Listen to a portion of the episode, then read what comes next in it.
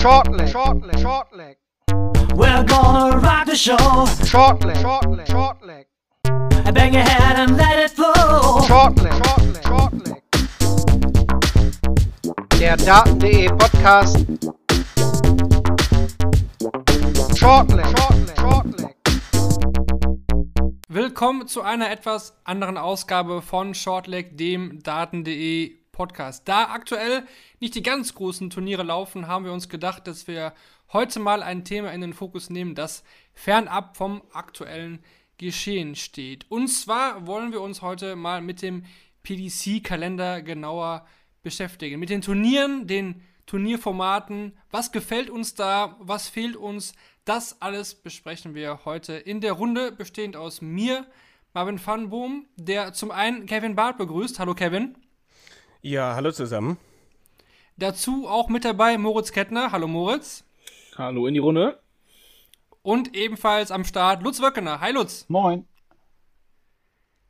Damit das aktuelle Geschehen nicht zu kurz kommt, wollen Kevin und ich zu Beginn der Sendung kurz drauf schauen, was seit der letzten Aufnahme alles so passiert ist. Und das ist ja durchaus einiges, was wir hier zu besprechen haben. Blicken wir nochmal zurück, ein bisschen länger ist es schon her, die German Darts Championship in Hildesheim, Kevin. Michael van Gerven hat mal wieder ein European Tour Event gewonnen im Finale gegen Rob Cross. Tour war immer so eine Serie, wo van Gerven sehr, sehr stark war, aber der letzte Sieg war da schon durchaus etwas her. Ja, definitiv. Es war mit Sicherheit ein wichtiger Schritt für ihn, dieses Turnier zu gewinnen. Die Art und Weise, es war, denke ich, alles dabei. Also er hat im Halbfinale Matchstarts überstanden gegen Dimitri Vandenberg und sich damit 7 zu 6 durchgesetzt. Er hatte vielleicht auch ein bisschen das Glück, dass Peter Wright, der zu diesem Zeitpunkt durchaus noch in einer guten Form war, ähm, nicht zum Viertelfinale gegen Van Gerven antreten konnte wegen Rückenproblemen. Und dann im Finale ist Van Gerven schon 1 zu 4 hinten gegen Rob Cross und legt dann aber richtig los, viele gute Darts dann gespielt und dreht die Partie und gewinnt am Ende mit 8 zu 5 und setzt damit schon ein bisschen ein Statement, finde ich schon, dass man das so sagen kann, ja.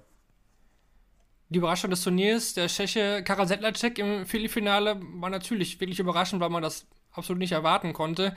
Blickt auch auf die deutschsprachigen Teilnehmer, wir hatten ja einige dabei. Martin Schindler mit Preisgeld, schon mal wichtig auf der European Tour natürlich als Home Nation Spieler. Gabi Clemens war zum ersten Mal gesetzt, weil er nachgerückt ist. Wir hatten da einige ja, kurzfristige Absagen auch, die dann nicht nachbesetzt worden sind. Aber da den Decider gegen äh, Dave Chisnell verloren hat, gibt es da für das Turnier leider kein Preisgeld für die Rangliste. Ja, man hat schon das Gefühl, dass äh, sowohl für Martin Schindler als auch für ähm, Gabriel Clemens hier ein bisschen mehr drin war. Also äh, Gaga kann das gewinnen gegen Dave Chisnell und Martin hat Darts, um gegen Peter Wright mit 5 zu 4 in Führung zu gehen und nutzt die nicht und verliert halt dann mit äh, 4 zu 6. Ich denke trotzdem, dass das für Martin, wir werden bestimmt nochmal auf ihn zu sprechen kommen, dass das für ihn eine wichtige Wende war, dass er auf der European Tour, in der, also auf der er gerade in den letzten Jahren vor allem außerhalb von Deutschland Erfolg hatte, dass er dann auch mal in Deutschland vor heimischem Publikum ein Spiel gewinnen konnte. Das war ja auch auf recht spektakuläre Art und Weise in der ersten Runde, glaube ich, bei 4-4 132 gecheckt und auch in der zweiten Runde gegen Peter Wright gut gespielt. Also ich glaube vor allem Martin hat dieser erste Sieg und auch obwohl er dann gegen Peter Wright vielleicht auch unglücklich verloren, verloren hat, hat ihm das ähm, durchaus gut getan. Das finde ich, kann man schon so einordnen, ja. Das war Supine Tour. Premier League begleitet uns jetzt ja schon seit einigen Wochen und da ist die Hinrunde, sag ich mal, das gespielt. Also die erste, die erste Runde ist gespielt. Jeder hat jetzt mal gegen jeden gespielt, was die, das Viertelfinale angeht und auch einmal, ja, der Stand der Tabelle wurde genutzt jetzt für den letzten Spieltag in Birmingham und auch das Viertelfinale dazu zu ermitteln.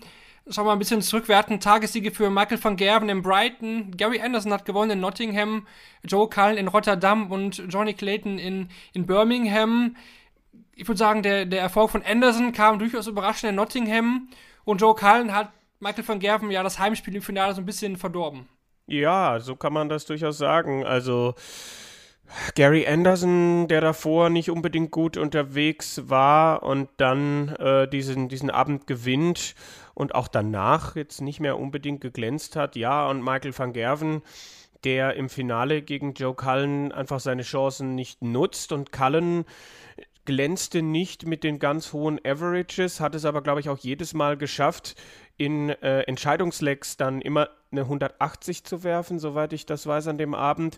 Das war eh ein kurioser Abend. Jedes Viertelfinale ging 6 zu 5 aus und alle acht Spieler äh, hatten im Viertelfinale auch Matchstarts. Also das zeigt vielleicht einfach auch, wo wir aktuell in der Premier League stehen und diese Tatsache, dass wir jetzt ja quasi Halbzeit haben, acht der 16 regulären Abende sind gespielt und wir haben sechs verschiedene Sieger. Ich finde, das zeigt auch das, was man vielleicht vor der Saison erwarten konnte, auch mit dem neuen Format einfach, dass, ähm, ja, dass es unfassbar eng ist. Und klar, Michael van Gerven hat zwei Abende gewonnen, Johnny Clayton dann ja letztlich sich dann auch nochmal durchgesetzt. Also das zeigt aber dann schon, wie eng alles letztlich auch beisammen ist. Kurzer Blick auf die Tabelle, du hast es angesprochen, Van Gerven und Clayton mit jeweils zwei Abenderfolgen dann auch dementsprechend vorne in der Rangliste. Nach Peter Wright ist das schon eine kleine Lücke, muss man sagen. Gavin Price aktuell ja außerhalb der Playoffs auf Platz 6. Gut, er hat einen Abend verpasst, ist auch aktuell gehandicapt durch seine Verletzung an der Hand. Joe Cullen bei seiner Debütsaison aktuell eben durch auch den Sieg in Rotterdam mit 12 Punkten auf Platz 4. James Wade, das finde ich wieder super interessant, hat noch keinen Abend gewonnen, aber schafft es trotzdem irgendwie durch seine Konstanz, typisch in Wade-Manier, auf Platz 5 zu sein, mit 10 Punkten. Aber wir haben auch jetzt gesehen, das kann sich schnell durch so einen Abend auch mal, auch mal ändern. Der Kallen war zuletzt noch letzter in der Tabelle und jetzt durch zwei gute Abende hintereinander jetzt auf Platz 4 nach vorne gekommen. Das spricht ja durchaus wirklich auch für das neue Format. Ja, auf jeden Fall. Also ich denke, es ist etwas, wo äh, einfach auch die Tatsache, dass du im Viertelfinale leer ausgehst, wenn du da diese Niederlage kassierst und dass dir ein Sieg aber fünf Punkte bringt, ein, ein Tagessieg, der spielt da ordentlich mit rein und kann da nochmal Dinge durcheinanderwirbeln. Ich meine, wir hatten aber jetzt auch keinen Dominator, der, also ich denke auch hier, wenn du da mehr als äh, zwei Abende gewinnst, wenn, wenn sich da nochmal jemand hervortut, der in der zweiten Hälfte äh, die Hälfte der Abende vielleicht gewinnt, dann, dann wird es schon deutlicher. Ähm, aber ich finde die Punkteaufteilung auch echt okay, echt gut. Also da könnte man sich auch beim Preisgeld vielleicht eine Scheibe abschneiden bei der Preisgeldverteilung. Ähm, und ja, da, da, also für mich als Zuschauer ist es nach wie vor so, dass ich sage, ich bin nicht der riesige Fan der Premier League und ich glaube, dass man als Zuschauer vor Ort vielleicht mehr davon hat als als Zuschauer zu Hause. Aber auf der anderen Seite hat hier auch jeder Abend seine eigene Geschichte geschrieben. Ich habe es eben an dem Beispiel von Rotterdam, denke ich, gut erläutert. Ja, also es ist schon in Ordnung. Äh, es ist halt dann immer die Frage, acht Spieler, äh, ist das vielleicht zu wenig? Aber für dieses Format natürlich äh, aktuell genau richtig, weil bei zehn Spielern müsstest du dir ja echt überlegen, wie du da dann im K.O.-System spielst. Da müssten ja dann äh, vier in die Vorrunde, so nach dem Motto. Wir werden das Geschehen der Premier League auf jeden Fall auch hier bei Shortleg weiter beobachten. Kevin hat es gesagt, die Hälfte ist vorbei, also stehen uns noch einige Wochen bevor und wir werden euch hier natürlich auch in den Folgen immer wieder updaten. Dann kommen wir zur Pro Tour. Da ist einiges passiert, auch seit der letzten Aufnahme. Wir hatten insgesamt drei Wochenenden hintereinander jetzt, wo Pro Tour Action geboten war. Wir blicken mal so ein bisschen die, die Wochenende nacheinander durch. Das erste Wochenende, da wurde Players Championship 5 und 6 ausgetragen. Da hatten wir die Sieger Damon Hatter im Finale gegen Gary Anderson, der da den Schwung eigentlich mit seinem Premier League-Erfolg mitgenommen hat. Und einen Tag später, dann am Sonntag, hatten wir Jim Williams, den Waliser, der das Finale gegen Ricky Evans für sich entschieden hat. Aus deutscher Sicht da natürlich herausstechend das Halbfinale von Martin Schindler und Gabriel Clemens im Viertelfinale. Das ist eigentlich das, was Schindler aktuell auch zeigt. Wir werden gleich nochmal eine Woche später schauen, was da passiert ist. Aber er zeigt aktuell eigentlich wirklich, auch an diesem Tag, er hat eine super Form. Ne? Also, wenn man die Averages anschaut, unter 90 geht er eigentlich bei ihm gar kein Spiel mehr raus. Ja, es ist wirklich gut, was er macht. Ähm, er schafft es dann halt auch immer öfter, das in Ergebnisse umzumünzen. Ich finde, es ist schon nochmal eine Steigerung zu erkennen seit dem eben angesprochenen European Tour Wochenende, wo ich wirklich glaube, dass ihm das nochmal einen Push gegeben hat. Äh, man kann darüber sprechen, dass er in dem Halbfinale, was er hier verliert gegen Jim Williams, dass er das vielleicht nicht unbedingt verlieren muss, dass da schon auch Chancen da sind, die Martin nicht genutzt hat aber es ist auf jeden Fall ein Trend in die richtige Richtung, den er von letztem Jahr immer mehr fortsetzt und er ist mit Sicherheit aktuell der formstärkste deutsche Spieler und auch für Gabriel Clemens war dieses Viertelfinale natürlich eine gute Geschichte. Aber so insgesamt, das kann man schon vorwegnehmen, eher ein Ausreißer nach oben, zumindest was die Ergebnisse betrifft. Eine Woche später dann PC 7 und PC 8. In Deutschland auf deutschem Boden, muss man sagen, ausgetragen in Niedernhausen. Da gewinnt Gavin Price am Samstag gegen Madas Rasma. Da muss man natürlich festhalten, aus deutscher Sicht, wir hatten acht Starter. Ja, wir hatten Steven Noster, der nachgerückt ist, und Daniel Klose kein deutscher Sieg. Das war natürlich, ja, das ist natürlich bei acht Startern, da sollte schon irgendwie ein Sieg rauskommen. Jetzt kann man natürlich sagen, okay, schauen wir einen Tag weiter, am Sonntag dann Martin Schindler in seinem allerersten äh, Finale auf der Pro Tour, was er gegen Michael van Gerven dann verliert. Wie ist da so dein Fazit vor den beiden Turnieren in Niedernhausen? Jetzt aus äh, deutscher Sicht, aus Martins Sicht oder wie? Äh ja, generell dein Eindruck. Also, wenn man jetzt sieht, aus dem Gesamtbild, acht Starter am Samstag kein Sieg, natürlich enttäuschend. Aktuell fehlt es ja wahrscheinlich auch ja, in der Breite auch an den Ergebnissen. Ja klar, also ich, ich denke, wir haben momentan eben Martin, der ganz klar vorweg geht und dieses Finale erreicht und natürlich, du kannst gegen Michael van Gerven verlieren, aber auch hier war vielleicht mehr drin, aber ich denke, denke bei Martin ist momentan das, das ja, wenn, wenn man von Fragezeichen spricht, das kleinste aller deutschen Fragezeichen. Äh, Gabriel Clemens könnte man schon auch sehen, dass es leistungstechnisch eher in die, in die richtige Richtung geht. Aber da sind immer noch viele Erstrundenniederlagen dabei und die Breite, ja, ich finde, das zeigt dann auch einen Blick auf, auf die Challenge Tour wo wir jetzt ja auch keinen Deutschen haben, der sich da aktuell vorne festsetzt. Und dann gibt es halt so länger anhaltende Problemherde in Anführungsstrichen. Also das fällt halt, finde ich, vor allem bei Florian Hempel auf der, wo ich jetzt gar nicht weiß, wie viele Erstrundenniederlagen das möglicherweise in Folge sogar waren, der dann einfach leistungstechnisch überhaupt nicht an das vergangene Jahr anknüpfen kann. Und das ist natürlich auch schwierig, wenn du weißt, was du da mal gespielt hast.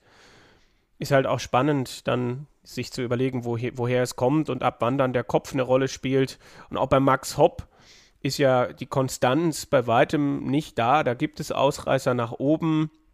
Ja, und ansonsten Ricardo Petretschko ist auch immer wieder nah dran, hat aber, glaube ich, auch noch kein Bordfinale gespielt. Also das sind alles so Dinge, mh, mm, wo man leistungstechnisch an vielen Ecken nicht so genau weiß, wo drückt der Schuh. Pietreczko, da weiß man eine erste Saison zum Lernen. Aber bei den anderen, ja, da sind es schon Formeinbrüche, die, die man da einfach auch verzeichnen muss und wo wir dann irgendwann vielleicht auch bei den Ranglisten Probleme bekommen. Ich meine, bei Max die Tourkarte für nächstes Jahr ist in Gefahr. Flo Hempel muss, muss auch mal schauen, hat dann jetzt auch den Anschluss verloren im World Cup Race an Martin Schindler. Das sind alles ja, durchaus Baustellen. Also Martin, äh, wie soll man sagen, macht hier gerade vieles richtig und kaschiert vielleicht auch das ein oder andere. Genau, wenn wir beim The Wall nochmal schauen, also World Matchplay und World Grand Prix ist absolut fix, da wird nichts mehr passieren. WM auch ganz klar, da ist aktuell der, der bestplatzierte Spieler auch äh, außerhalb der Top 32 out of Merit. Players Championship Finals. Top 10, ja. er ist ja. in den Top 10 aktuell, die, also einer der besten 10 Spieler der bisherigen Saison, was äh, Players Championships angeht. Martin Schindler der kann planen für die Saison. Gabriel Clemens muss auch noch ein bisschen schauen. Also es ist noch nicht fix, da muss noch ein bisschen was kommen. Also WM, klar, das wird ja über die, über die große noch mehr mit Regeln. World Grand Prix und äh, Matchplay muss man noch ein bisschen was gucken. Da sind noch einige Turniere jetzt auch bis dahin, vor allem European Tour, wo natürlich auf deutschem Boden immer die Chance hat, mit Siegen da direkt 3000 Pfund oder 2000 Pfund dann dementsprechend in der, in der ersten Runde einzufahren. Deswegen ja, muss man da mal schauen. Du hast gesagt, vorhin Hempel ist ein bisschen abgerutscht. Ja, ist sicherlich das größte Sorgenkind aktuell. Hadert auch, glaube ich, viel mit sich selber, wenn man das in den Stream so sieht, dass äh, ja manchmal auch ein bisschen Pech, mal das Matchglück fehlt. Aber das gehört eben auch dazu. Und Max Hopp verbessert, du hast es gesagt, aber es, es reicht trotzdem mal hier, mal da und dann mal wieder nicht. Ja, ich meine, da hatten wir, ich, da hatten wir halt dann auch das, äh, äh das Wochenende Anfang April wo er, wo er dann Matchstarts hat, mehrere Matchstarts, um Gary Anderson zu schlagen und ins Achtelfinale einzuziehen. Und Max braucht mal wieder so einen Run. Also wenn man sich das mal anschaut, wo hat der Run von Max Hopp 2018 angefangen? Auch da lief es Anfang 2018 nicht gut und dann kam das European Tour Event in München, wo er ins Viertel ja, wo er dann ins Viertelfinale gegangen ist und ein äh, sehr hart umkämpftes Erstrundenspiel gegen Roby John Rodriguez. Das waren zwei Spieler, die beide nicht in Form waren. Und Max hat das äh, irgendwie mit 6 zu 4 gewonnen. Ich bin mir gar nicht sicher, war, war einer von den beiden über 90. Ich war da vor Ort und habe das live erlebt und dann ein Interview mit Max geführt, der, der danach sich immer mehr gesteigert hat. Und so ein Ding wäre vielleicht auch dieser Sieg gegen Gary Anderson gewesen, äh, mit Schwung mitnehmen ins Achtelfinale. Ähm, aber diese Runs fehlen ihm dann schon und die hat Gabriel Clemens hin und wieder mal, Achtelfinale, Viertelfinale. Aber dann hat äh, Gaga eben auch Spiele, ja, wo er dann 80 spielt und verliert. Er hat aber auch das Gegenteil, wo er dann 108 spielt, 15 Punkte besser ist als der Gegner und es trotzdem schafft, 6 zu 5 zu verlieren. Also gerade bei Gabriel Clemens kannst du, finde ich, überhaupt nicht deuten. Da kann man den Eindruck bekommen, wenn er wieder 108, 109 spielt, dass es wieder besser wird, dass es wieder in die richtige Richtung geht. Aber ähm, so konstant, wie ich ihn in äh, Jahr 2020 auch 2019 erlebt habe, empfinde ich ihn jetzt aktuell nicht. Und das ist schon auch gefährlich, wenn du auch sagst, gewisse Turnierqualifikationen stehen auf dem Spiel. Da ist ja auch Geld zu verteidigen. Und da äh, muss der Blick momentan eher nach unten gehen, von wegen Top 32 bei der WM, Fragezeichen. Weil das sind, glaube ich, 113.000 Pfund, die er am Anfang des Jahres zu verteidigen gehabt hätte. Und ich bin mir nicht sicher, ob die Tendenz jetzt, also ich glaube nicht, dass die Tendenz eher auf Zugewinn aktuell aussieht, sondern eher, dass da äh, ja einige Ranglistenplätze nach unten verloren werden könnten.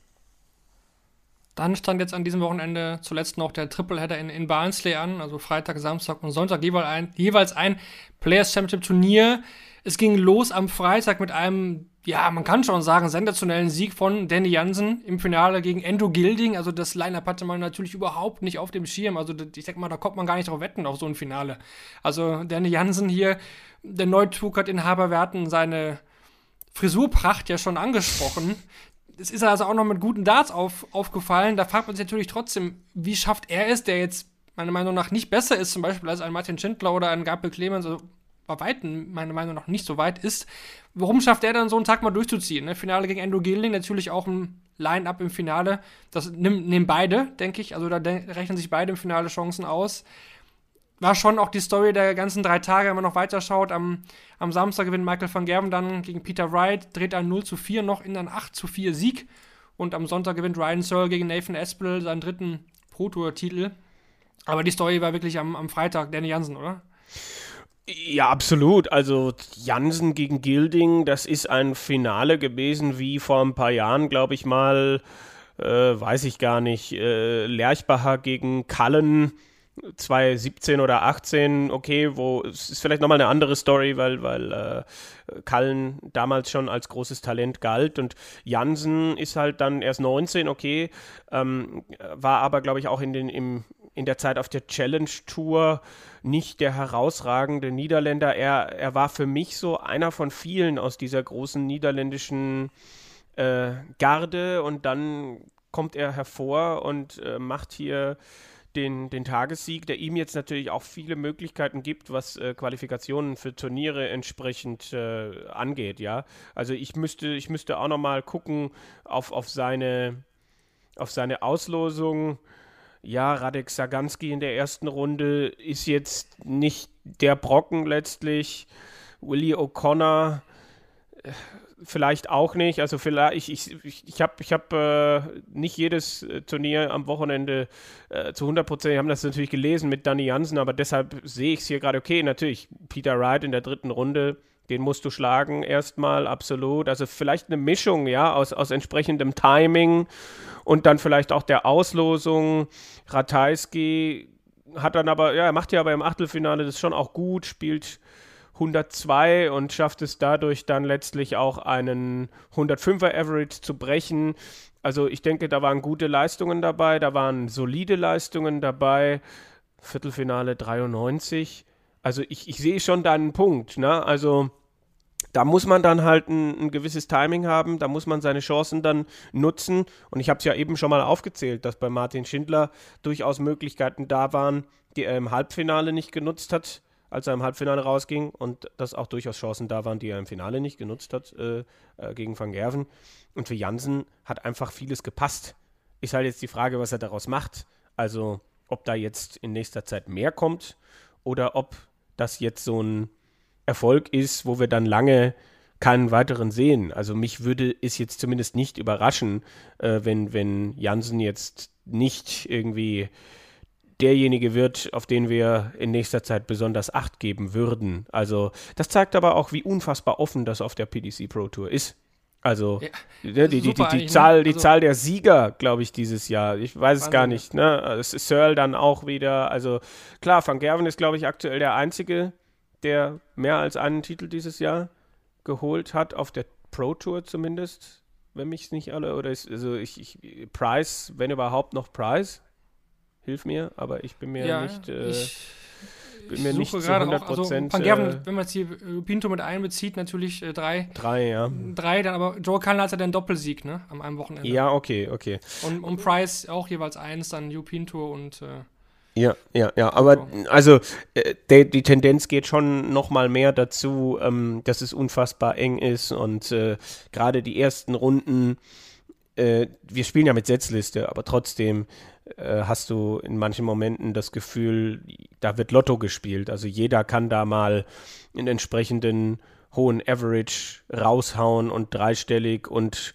Rekorde, die da gebrochen werden. Und es ist, es ist einfach großes Kino und macht einfach großen Spaß, äh, dazu zu schauen, ähm, dass dann auch mal ein Danny Jansen dann durchgeht und aus deutscher Sicht, aus deutschsprachiger Sicht denkt man sich dann halt, Mensch, das kann doch eigentlich nur noch eine Frage der Zeit sein, bis man mal wieder einen Titel von dort hat. Mm, ja, aber du brauchst dann halt wirklich einen guten Tag, eine Mischung aus richtig guten Leistungen und vielleicht auch gewisse Dinge, die in gewissen Momenten auch für dich laufen. Also ein Viertelfinale mit einem 93er Average auf der PDC Pro Tour zu gewinnen, äh, die Chance ist vielleicht ja auf dem Niveau eher geringer, aber Jansen hat es dann eben doch in dem Moment geschafft. Ja, zusammenfassend dazu nochmal interessanterweise, Danny Jansen verliert dann äh, gegen John Henderson, ja, der zuvor noch nicht ein Turnier, äh, ein Spiel bei allen zehn Turnieren vorher gewinnen konnte. Also das zeigt ja auch nochmal, wie eng das ist. Glenn Downs hat seine ersten Siege eingefahren, auch mal erwähnenswert. Ja. Auch wenn es die Tage danach dann vom Abbott wieder ein bisschen, bisschen runtergegangen ist. Also wie gesagt, die Pro Tour mega spannend. Man weiß nicht, wer gewinnt. Man weiß auch manchmal nicht, wer daran teilnimmt. Manche sagen ja auch mal ab. Das hatten wir jetzt ja auch schon diskutiert, dass das öfter passieren kann, weil eben der Kalender auch so voll ist, denn aus österreichischer Sicht kann man sagen, Robbie und Rusty Rodriguez, Rusty Jake, dann Robbie John mit ansteigender Form. Das sieht mhm. wieder besser aus. Bei Soran sind die, ja, die Average ist eigentlich ganz gut, aber ja. es kommen keine Siege bisher raus. Und der Sulovic, ja, er hat wieder ausgelassen. Da wird es auch dann noch was äh, Matchplay und so dann angeht, natürlich auch irgendwie eng. Ne? Da muss dann schon auch noch mal was kommen die nächsten Wochen. Ja, da reden wir dann halt auch irgendwann über äh, die, die Top 32 bei Mensur. Also ob dann, ob er das dann halten kann, weil da musst du dann halt schon mm, konstantere Leistungen bringen, Leistungen, wie wir sie von ihm früher gesehen haben. Ich glaube, im März war jetzt ein Achtelfinale von ihm das höchste der Gefühle, was ich gesehen habe, so zwischen Anfang März und Anfang April. Und ja, da, da geht es dann halt irgendwann auch ums, um die Frage, ist man dann irgendwann nicht mehr gesetzt bei Turnieren?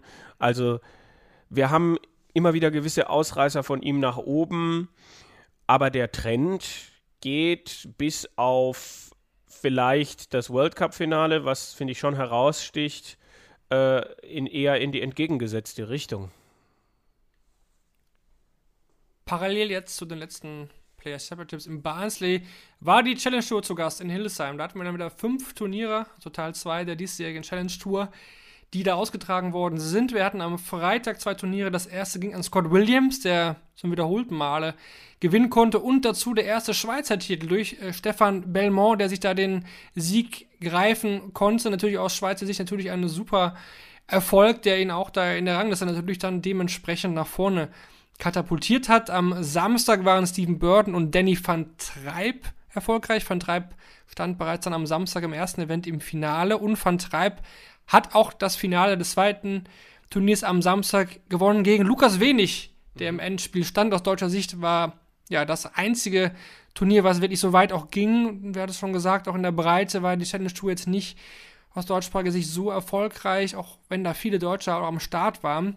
Steffen Siebmann, glaube ich, mit äh, Achtelfinals. Ja, genau. Und wenn dann, wenn dann Lukas Wenig äh, der beste Deutsche ist, irgendwo auf, auf 15, glaube ich, mit seinem Finaleinzug und danach kommt äh, Daniel Klose irgendwo auf 35, das zeigt dann schon, äh, was möglicherweise in der Breite auch noch fehlt. Ich meine, wir wissen, Dragutin Horvath, der war neun oder hatte neun oder zehn Matchstarts für die Tourkarte aber ist jetzt dann auch auf der Challenge Tour nicht so gut äh, vorangekommen. Da sind dann mal Spiele dabei, wo du einfach auch siehst, das Potenzial ist da, aber die Konstanz, das ist, denke ich, in der Breite einfach ein gewisses Problem. Da kann jeder mal einen entsprechend hohen Average spielen, aber dann gehen diese Challenge Tour Wochenenden dann irgendwann vielleicht einfach auch auf die Kondition. Es geht ja auch anderen so. Also Jelle Klaassen hat nach dem Verlust seiner Tourkarte ja jetzt auf der Challenge Tour auch noch nicht den großen Damage angerichtet, ne? Das stimmt, das stimmt. Wo man sagen muss, viele Deutsche waren jetzt an einem ersten Wochenende auch nicht äh, vor Ort. Zum Beispiel Horvath hat jetzt ja auch zum ersten Mal Challenge Tour dieses Jahr gespielt. Lukas Wenig und Co. waren natürlich schon in einem ersten Wochenende mit dabei. Deswegen ist da die Chance natürlich auch höher gewesen, in der Rangliste weit vorne platziert zu sein. Einige Spieler mussten sich auch eben entscheiden. Ne? Nehme ich ja. jetzt den Nachrückerplatz von der, von der Pro Tour in Anspruch? Spiele ich WDF-WM, was ja auch gerade noch äh, aktuell läuft? Ähm, Scott Williams hat eigentlich alles richtig gemacht, meiner Meinung nach. Ne? Der hat jetzt schon, schon drei Turniere gewonnen, führt auch deutlich die Rangliste an vor Stephen Burton. Der wird die Tourkarte höchstwahrscheinlich gewinnen und wird wahrscheinlich auch dann bei den nächsten Player Championships dementsprechend nachrücken. Also der hat sich vollkommen richtig entschieden, war auf der Pro Tour auch schon sehr gut unterwegs. Also mhm. Den werden wir mal im Auge behalten müssen. Das zur Challenge Tour. Wir hatten zwischendurch auch die Women's Series. Dann nur ganz kurz, da war ja die erwartete Dominanz zu sehen. Dreimal Lisa Ashton, einmal Fallon Sherrock erfolgreich. Ähm, Fallon Sherrock da vielleicht von der Leistung her, vor allem in den ersten Turnieren, ein bisschen schwächer als erwartet. Aber ja, da müssen wir auch nicht mehr zu, zu sagen. Ein paar Deutsche waren auch mit am Start, das ist natürlich sehr erfreulich. Aber ja, die Siege wurden da eben zwischen Ashton und Sherrock ausgemacht.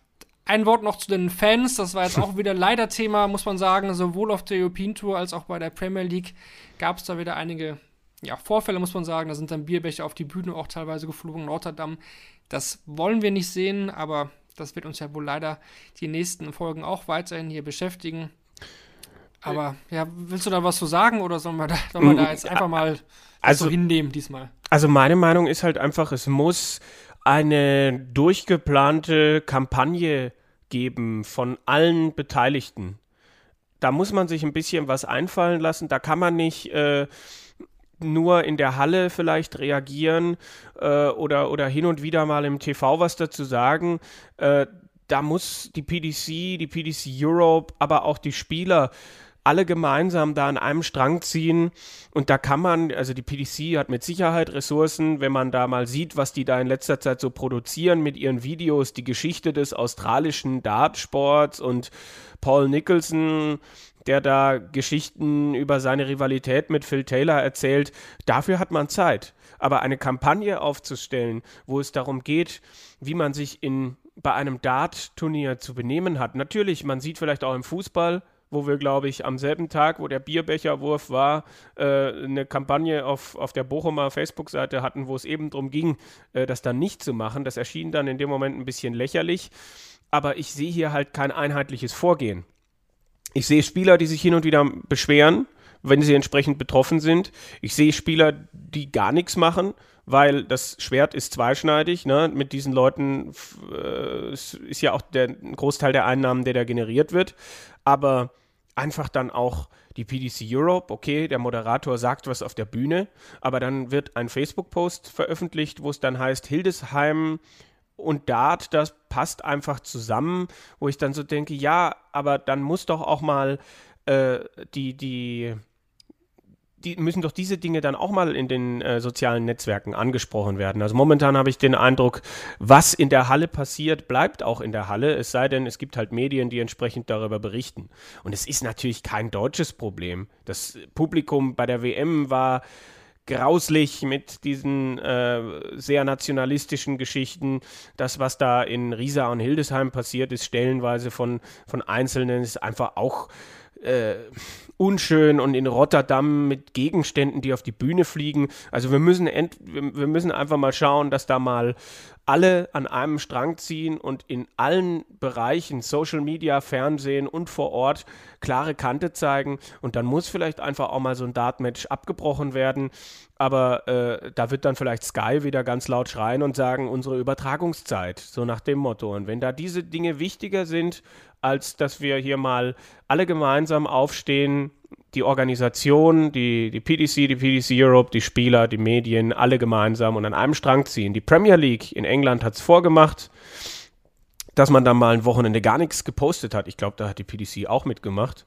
Aber da geht es halt um was anderes. Also, äh, es, es, ja, was, was soll denn noch passieren, damit äh, irgendwie dann mal äh, man mal einsieht, worum es hier jetzt geht und äh, dass man spätestens jetzt mal was tun muss, wenn man das Publikum nicht völlig ähm, außer Kontrolle geraten lassen möchte. Das Thema Fans wird uns definitiv leider weiterhin beschäftigen. Wir werden es hier weiter auch verfolgen für euch, wenn es da wieder neue Vorkommnisse gab. Wir hoffen mal nicht, von denen wir berichten müssen, dann werden wir das natürlich tun. Wir werden das Thema nicht verschweigen, definitiv nicht. Aber ja, mal abwarten. Jetzt auch über Ostern das Turnier in München dann, wie es dann da aussieht.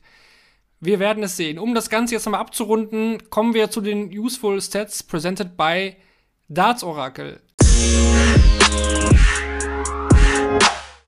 Da wollen wir euch jetzt nochmal die wichtigsten Facts mitgeben zu den genannten letzten Turnieren, sowohl Pro Tour als auch European Tour und auch zur Premier League. Also, der erste Fakt lautet, nach fünf aufeinanderfolgenden Lupin Tour Finalniederlagen konnte Michael van Gerben zum ersten Mal seit Mai 2019 einen European Tour Titel wieder einfahren.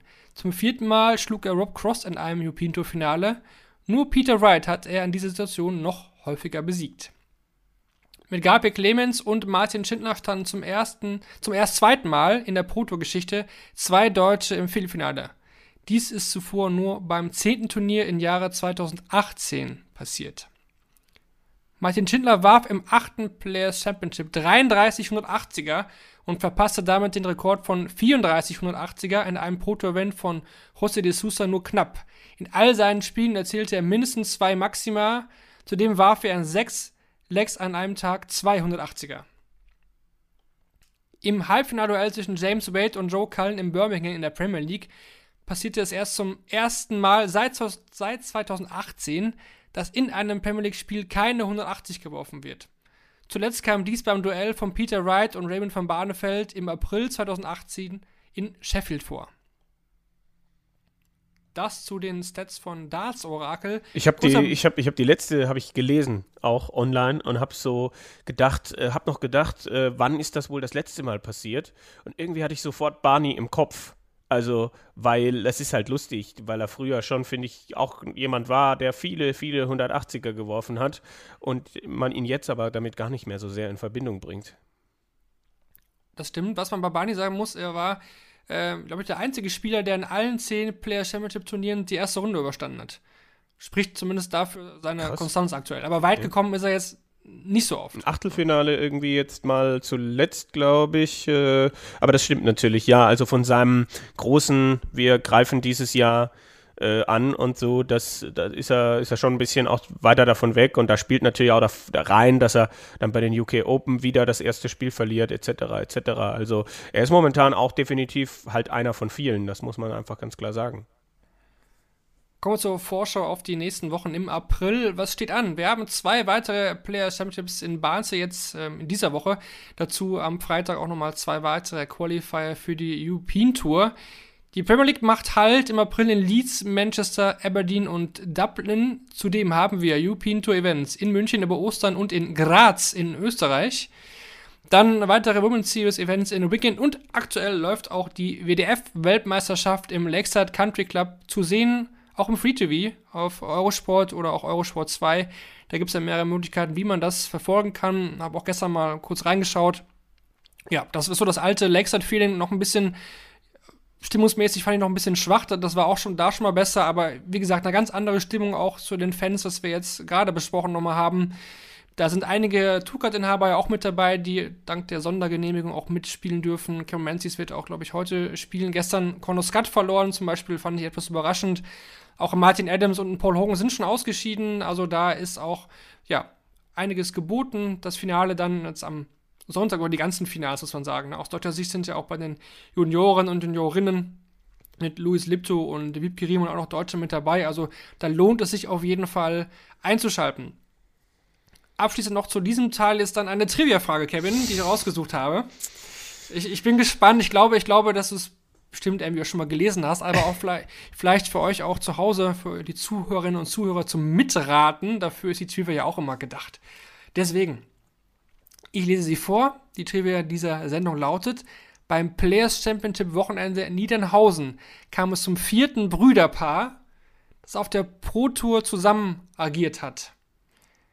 Mhm. Das ist die Frage, welche vier Brüderpaare haben wir denn auf der Pro Tour zusammen schon gehabt? Man muss sagen, drei von denen, glaube ich, auf die kommt man. Auf das vierte Brüderpaar wäre ich selbst niemals gekommen. Ja, also natürlich die, die Heibrechtsbrüder und die Rodriguez-Brüder mhm. ähm, und die West-Brüder, Tony und Steve West. Nee, die sind nein. tatsächlich nicht mit dabei, nein. Interessant. Äh, zusammen auf der Pro-Tour oder unterwegs, ne? Ja, tja, dann. Mh, hm, boah, wenn ich jetzt hier nur zwei schaffe, ist ja echt Wahnsinn. Also das, das, ähm, das eine Paar kam jetzt eben im Niedernhausen mit dazu. Ja. Deswegen ähm, kam man auf diese kam ich auch auf diese Trivia. Ja, ja puh, äh, das eine Paar kam in Niederhausen mit dazu, krass. Ähm, boah, äh, ähm, nee, ich bin, bin raus. Wenn du sagst, werde ich mir in den Stuhl ja, beißen oder ich kann, so. kann auch tippen, dass das aus ja. den Niederlanden kommt, das Brüderpaar. Ah, das was? Ist das, ist das dann, ähm, aber Hendrix doch nicht. Nee. Also das waren ja immer ne, Jimmy und Jerry, das sind ja keine Brüder das und äh, aber warte mal, äh, nee, Rulofs war es auch nicht. Die haben mhm. nicht beide da gespielt. Ja, Jansen glaube ich auch dann, nicht. Dann, dann löse ich es auf. Van Duivenbode? Nee.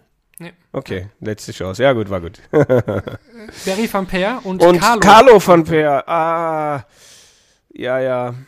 Äh, das, das war das, ist, was dazukommt, ist das vierte Paar. Aber es gab noch eins, eigentlich das mit das allererste. Das hätte ich niemals gewusst. Ganz ehrlich, Weston Newton und Dale Newton. Nee, nee, nee, da bin ich raus. Das hätte niemals also. geklingelt bei mir. Also Dale New Weston Newton, klar, äh, kennt man. Gut, die ganz jungen Fans, vielleicht kennt man ihn auch nicht mehr, aber Wes Newton war durchaus erfolgreich. Ja. Aber Dale Newton hatte ich gar nicht auf dem Schirm. Wusste gar nicht, dass er, dass er mal Proto gespielt hat. Nee, also. das, das muss dann auch irgendwie Anfang der 2000er gewesen sein. Mitte der 2000, also hier so. Ja, ja aber also Carlo, Carlo und Barry von Peer hätte man hinkriegen können. Äh, ich bin aber jetzt ehrlich, ich habe ähm, also gerade gerade aktuell finde ich verliert man dann schon auch ein bisschen die Übersicht, wenn man dann die Pro Tour Ergebnisse durchguckt und dann wer hat denn jetzt noch abgesagt und so weiter. Mhm. Gerade Niedernhausen waren das ja wirklich ja, 20, 20, Spieler äh, und ich glaube, also ich habe mitbekommen, dass zwei Franzosen dabei waren äh, ne, die, Tricol, äh, ja genau, wo man dann ja jetzt auch diskutiert, ob dann Frankreich zum ersten Mal beim World Cup teilnehmen wird, was ich insgesamt auf jeden Fall schön finden würde und begrüßen würde. Definitiv. Ja. Was in Niedernhausen auch noch der Fall war, Thomas und Eddie Loffley als Vater-Sohn-Paar mit dabei. Wir kennen es auch von John und Steve Brown. Also ja, die Dart-Familie geht durch Generationen. Ne? Das hat der Sport ja auch eben fast für sich alleine, dass ja. man über Generationen hinweg zusammen Dart spielen kann. Ja. Das auch nochmal dazu. Ja. Gut, ja, dann soll es das eigentlich zum aktuellen Geschehen gewesen sein. Schauen wir erstmal generell auf die Struktur des PDC-Kalenders. Wenn man auf die Website schaut, der PDC, da finden wir die Kategorie Premier Ranked Events. Dazu gehören die WM, das World Match Play, der World Grand Prix, Grand Slam of Darts, European Championship, die Players Championship Finals und die UK Open. Dann wird eine weitere Kategorie gebildet, die sogenannten Premier Invitational Events. Da finden sich dann Turniere der Premier League, World Series Finals, Masters und World Cup. Wenn man so ein bisschen weiter schauen würde, hätten wir die Pro Tour Events, bestehend aus European Tour, Players Championships, aber das ist jetzt nicht so das Wichtige heute. Wir wollen wirklich besprechen, was gefällt uns im Kalender, was bei den Turnieren schon da ist, was fehlt uns, was hätten wir gerne, was könnten wir uns gut vorstellen und da hoffen wir einfach und denken auch, dass wir da eine sehr interessante und äh, lebendige Diskussion führen werden. Deswegen, Lutz, ich weiß, es ist dein absolutes Lieblingsthema. ja. Äh, mal die Frage an dich, weil wir es ja oft schon auch in den anderen Aufnahmen schon mal besprochen haben. Generell die Struktur, die ich gerade so ein bisschen vorgetragen habe, wie, wie ist sie für dich? Ist sie für dich schlüssig? Oder, oder fällt dir da schon irgendwas auf, was dich direkt stört? Also erstmal möchte ich eine Sache vorweg schicken, ähm, weil wir werden ja gleich sehr viel über Änderungen und viel Neues ähm, äh, sprechen und viel Altes, was weg kann und so weiter. Ähm, erstmal muss man sagen, dass die PDC bei aller Kritik, die auch hier immer mal geäußert wird in einzelnen Dingen, ähm, muss man ganz klar sagen, dass die es einfach verstanden haben, diesen wunderbaren Sport bestmöglich in, in Szene zu setzen. Also das will ich auf jeden Fall erstmal, das steht über allem drüber, dass es schon sehr, sehr gut gemacht ist. Ähm, ansonsten, was war deine Frage? die Frage war, wie schlüssig das System erstmal für dich ist, Ach so, die okay. Unterteilung von diesen Ja, Premier ja, Ranked Events ja, und so weiter. Ja, ja, mir war es halt sehr wichtig, das vorwegzuschicken, deswegen hatte ich, hatte ich dir äh, nicht, nicht, nicht, so, nicht so zugehört. Ja, also ähm, es ist auf jeden Fall, finde ich, und deswegen finde ich das Thema auch so spannend, es ist verdammt viel möglich und ähm, wir können da gleich mal ins Detail reingehen, so was, was diese Aufteilung angeht. Ich finde, da ist viel, viel Gutes dabei, ähm, aber eben auch, ähm, ich habe das jetzt gerade wirklich letzte Woche äh, erfahren, da war hier ein Bekannter zu, zu Besuch, ähm, der ist noch nicht so lange beim Darts dabei, aber ist jetzt an dem Punkt, so, da war ich vor, weiß ich nicht, vor, vor einigen Jahren, dass ich mich über die WM dann da irgendwie für interessiert hatte. Und der hat jetzt natürlich den Vorteil äh, mir gegenüber äh, vor ein paar Jahren, ähm, dass er jetzt auch die European Tour ähm, schauen kann äh, auf, auf der Zone. Das hatte ich nicht. Aber der ist jetzt an so einem Punkt, dass er sagt, irgendwie sind das immer dieselben Leute. Es ist äh, klar dasselbe Spiel auch. Ähm, es ist immer derselbe Ablauf. Ähm, es sind dieselben Gesten. Es sind die ja, selben Gesichter. Irgendwie ändert sich nichts. Dieselben Walk-ons. Es, es ändert sich nichts. Es ist sehr viel äh, Monotonie drin. Und ich glaube, ähm, dass da einfach mehr möglich ist und dass man so ein bisschen sortieren muss äh, im Kalender. Einmal geht es, glaube ich, darum, das Wichtige vom Unwichtigen zu trennen ähm, und das auch klar zu zu machen. Also dass das auch einem Zuschauer, der nicht so tief in der Materie, äh, ich meine, Tennis ist immer so ein Vergleich, den man nimmt, aber in dem Fall ist er wirklich sehr, sehr angebracht, finde ich, mit den vier Grand Slam Turnieren. Ich weiß, dass das ATP-Turnier in, in weiß ich nicht, Marseille oder Metz oder in, in äh, äh, Chicago oder so, das, das weiß man einfach sehr schnell, dass das nicht den gleichen Wert hat wie Wimbledon, die US Open, Australian Open ähm, oder die French Open in Paris so. Und das, das muss ich einfach schaffen. Das ist das eine. Und das zweite ist, glaube ich, um die Leute nicht müde zu machen bei diesem ganzen äh, Darts Overkill, ähm, muss ich, glaube ich, ein bisschen Abwechslung, für ein bisschen Abwechslung sorgen. Das können verschiedene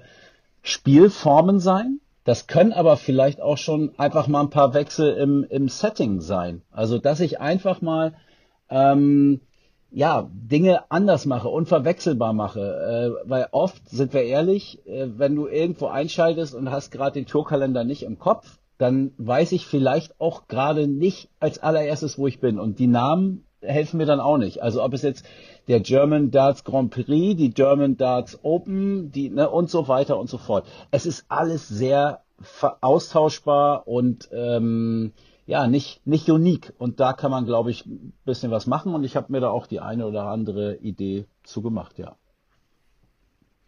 Das eine ist ja, wie äh, Turniere im Kalender stehen, aber das andere ist ja, wie sie nach außen auch verkauft werden. Also da macht halt die PDC jetzt keinen Unterschied. Es ist alles toll, es ist alles super. Also natürlich die WM mal abgesehen, aber das ist halt auch das Problem ähm, mit der Unterscheidbarkeit, wie es nach außen verkauft wird, wie es äh, medial angeboten wird. Ich glaube, man muss dann, man muss dann schon noch auf der Homepage ein bisschen suchen, bis man diese Aufteilung findet. Und die hat es ja noch nicht so richtig rausgeschafft aus dieser, wir haben das jetzt mal auf der PDC-Homepage aufgeschrieben.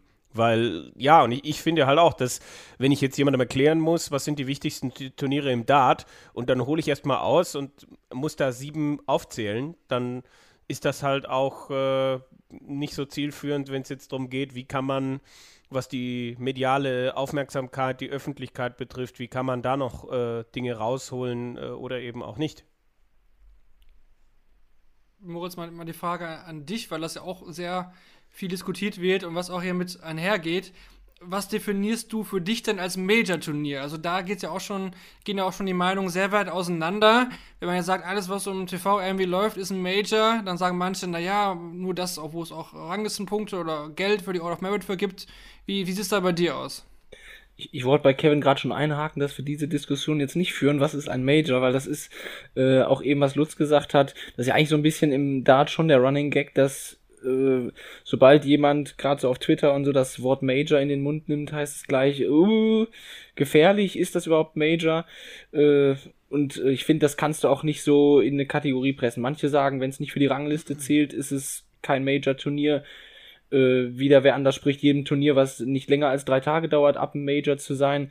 Also äh, ist schwierig zu greifen, weil zum Beispiel jetzt die UK Open sind noch nicht so lange her, da sind dann viele, wenn man es mal wieder gesehen hat, direkt dabei zu sagen, das ist ein Major. Andere sagen, ja, da sind irgendwelche Amateure dabei und es geht doch nur über zwei, drei Tage, ja, äh, was fangen wir damit jetzt an?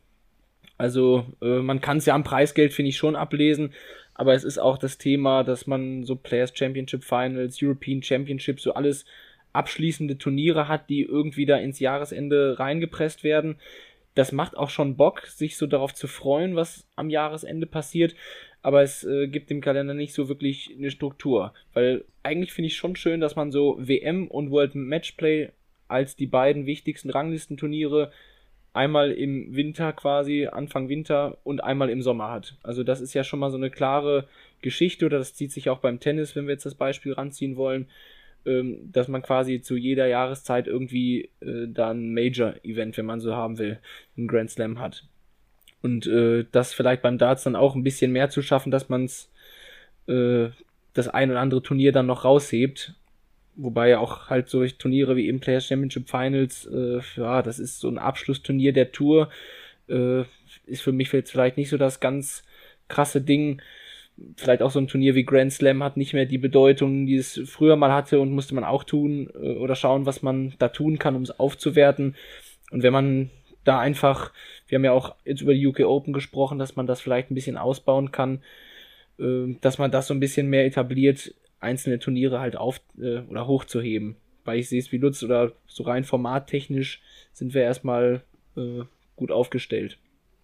Ja, aber es ist ja schon der erste große Fehler, und das höre ich ja bei euch beiden auch raus, wenn ich den Leuten erstmal was erklären muss. Also wenn ich und dabei vielleicht sogar schon Schwierigkeiten habe, das irgendwie argumentativ zu vertreten. Ich glaube auch, dass das so aus der Historie kommen könnte, weil einfach sehr viel versucht wurde, weil sehr viel verändert wurde, weil die PDC ja auch immer noch eine recht junge Vereinigung ist, äh, würde ich, würde ich schon sagen. Aber dass es jetzt einfach an der Zeit ist, äh, da mal wirklich ein bisschen mehr Struktur und, und Verlässlichkeit äh, reinzubringen. Und dann musst du es ein bisschen ähm, ein bisschen ranken, ein bisschen sortieren und das klingt auch so technisch. Ich meine, Marvin, du hast gerade äh, zu Beginn nochmal die, die Bezeichnung gelesen, irgendwie äh, einmal Premier Events oder so, ne, die fürs Ranking zählen und Premier Events, die nicht. Also dann nennt es doch, nennt es doch, filter doch vier aus diesen aus diesen sieben raus, also aus dem Pool WM, UK Open, World Matchplay, World Grand Prix, European Darts Championship, Grand Slam of Darts und Players Championship Finals. So, das, das ist ja merkt man schon in der Aufzählung, das ist viel zu viel. Und das ist ja nur die eine Hälfte. Das sind die, die für die Rangliste zählen. Also ich, mein Vorschlag wäre vier, vier da rausnehmen. Ähm, also die WM auf jeden Fall. Ich denke, das World Matchplay, da sind wir uns auch einig. Auch die UK Open vielleicht und Grand Slam habe ich jetzt mal rausgesucht. Dann würde ich da drunter vier Turniere einer zweithöchsten Kategorie machen. Da brauchst du dann auch einen klaren Namen, ähm, um, um das eben, um diese Unterscheidung zu haben ähm, wären für mich erstens Players Championship Finals und European Championship zusammengefasst als ein Turnier. Dazu komme ich gleich. Warum, wieso? Den World Grand Prix als Nummer zwei. Ein drittes Turnier, was man sich noch wo, überlegen kann und sich was ausdenken kann und ein viertes Turnier, auch, äh, auch mit möglichst variablen Spielformen. Ähm, dann würde ich alle Players Championship und European Tour Turniere in einer PDC Tour bündeln, die Gesamtzahl um ein Drittel senken. Äh, dafür würden aber alle diese Turniere vor Publikum gespielt. Und zwar verteilt auf ganz Europa und Großbritannien. Also nicht, wir fahren 28 Mal nach Barnsley und dann einmal nach Niedernhausen. Ne? Ähm, sondern Glasgow, Wien, Berlin, Rotterdam, Paris, Kopenhagen, Köln, was auch immer. Also geile Destinations. Ja, man darf jetzt ja mal ein bisschen träumen. Das könnte dann irgendwann vielleicht, wenn die Relevanz auch auf anderen Märkten, anderen Ländern da ist, eine World Tour werden, ähm, wie, es, wie es sie in anderen Sportarten auch gibt. Ähm, ich würde auf jeden Fall dafür sorgen, dass von den ähm, Major-Turnieren. Ich hatte jetzt vier rausgefiltert. Ähm, WM musste natürlich im Alexander Palace lassen. Das World Matchplay kannst du aus Blackpool auch nicht rausnehmen und die UK Open gibt der Name vor. Also dann bitte aber das vierte äh, aufs Festland irgendwo geben. Also von den aktuell sieben Ranking-Events, Major-Events äh, sind, sind sechs in England. Ähm, ich finde, das ist nicht mehr zeit ganz zeitgemäß. Ähm, und äh, würde dann dieses eine Turnier in die Niederlande oder aufgrund der zentralen Lage und der großen Nachfrage hier nach, nach Deutschland geben. Ähm, ich würde zwei Turniere äh, darüber hinaus ausbauen. Einmal den World Cup ähm, über bis zu zwei Wochen. Wäre für mich jetzt unabhängig von Ranglistenrelevanz und, und äh, sonst was, wäre das für mich nach der WM das Turnier, was ich am größten machen würde, aber halt in so einem Sonderfall, der ja auch einfach ist. Äh, und Moritz hat gerade schon gesagt, die UK Open, ähm, ja, würde ich auch vielleicht über eine Woche, aber äh, zumindest ein, zwei Tage mehr. Ähm, klar, es sind höhere Kosten, ich muss äh, Venues länger mieten, aber ich hätte auch viel mehr TV-Zeit zu vergeben. Ähm, und das ist eigentlich, eigentlich etwas, was überfällig ist, finde ich, egal was du jetzt machst. Ähm, ja, also soweit erstmal, was diese, was so eine Trennung angeht und so eine, um, um das auch klar herauszuheben und dass du das nachher mit, mit, mit Preisgeldern entsprechend dokumentierst, ist, ist denke ich, selbstverständlich. Ähm, ja, aber das wären so meine, meine, meine Dreiteilung. Ne? Vier, vier große Majors, dann eine Serie mit vier Turnieren darunter und dann eine, ähm, eine PDC-Tour. Ähm, ja, wie genannt gerade. Ein Drittel weniger. Turniere, aber Players Championship und European Tour Turniere quasi in einem was du auch eingangs gesagt hast, oder äh, ich, wenn ich da einhaken darf, äh, weil du sagtest auch eben, eigentlich ist Darts ja deswegen so populär, weil es so einfach ist. Also das reine Spiel, um es zu verstehen, ist äh, sehr schön erklärt. Du hast da die paar Punkte, musst nur noch rausfinden, was welches Feld zählt und nach einer Woche hast du ungefähr verstanden, worum es geht. Äh, und das zieht sich halt im Turnierkalender nicht äh, für den durchschnittlichen Verbraucher, sag ich mal, äh, durch. Der muss erst da so sich einlesen, bevor er versteht, was Proto sonst was ist. Ähm, das äh, muss definitiv einheitlicher und äh, wahrscheinlich auch, wenn wir jetzt noch auf neue Turnierformate gleich kommen, aber äh, will ich jetzt Kevin noch nicht äh, hier ausschalten, äh, auch irgendwie mit anderen Formaten oder auch mit anderen, ja, weiß nicht, Ländern, Regionen noch ausgebaut werden. Was ich sagen wollte war, äh, es ist halt dann die Frage, was passiert mit den ganzen Show-Events, ne? Also, ich habe überhaupt kein Problem damit, wenn wir sie nicht mehr haben. Aber das, äh, das System, das vorgeschlagene, hat dann ja äh, keine World Series mehr. Hat es noch eine Premier League? Fragezeichen. Ja, ja, äh, ja. okay. Ja. also ich, ich, Ja, die Premier League, die, da muss man realistisch sein, ne? Die kann man nicht äh, wegnehmen. Und früher oder später wäre es natürlich schön, wenn die World Series Events dann auch Ranking Events werden. Mhm. Aber dann musst du halt auch die Preisgeldstruktur so angehen, dass sich die Spieler außerhalb der Top 64 böse formuliert das halt auch leisten können. Das ja, also ist auch für das mich Hauptproblem. Oder ja, wenn ich jetzt sage, so Asien zum Beispiel. Äh, Asien ist so ein Thema. Äh, da haben wir auch diverse Tourkarteninhaber schon gesehen, die sie nicht genutzt haben, weil äh, ich glaube, ein Reuden Lem ist das Beispiel. Äh, der hat da bestimmt im Soft-Tip-Bereich mehr verdient, als äh, wenn er dann hier immer rüberfliegen musste.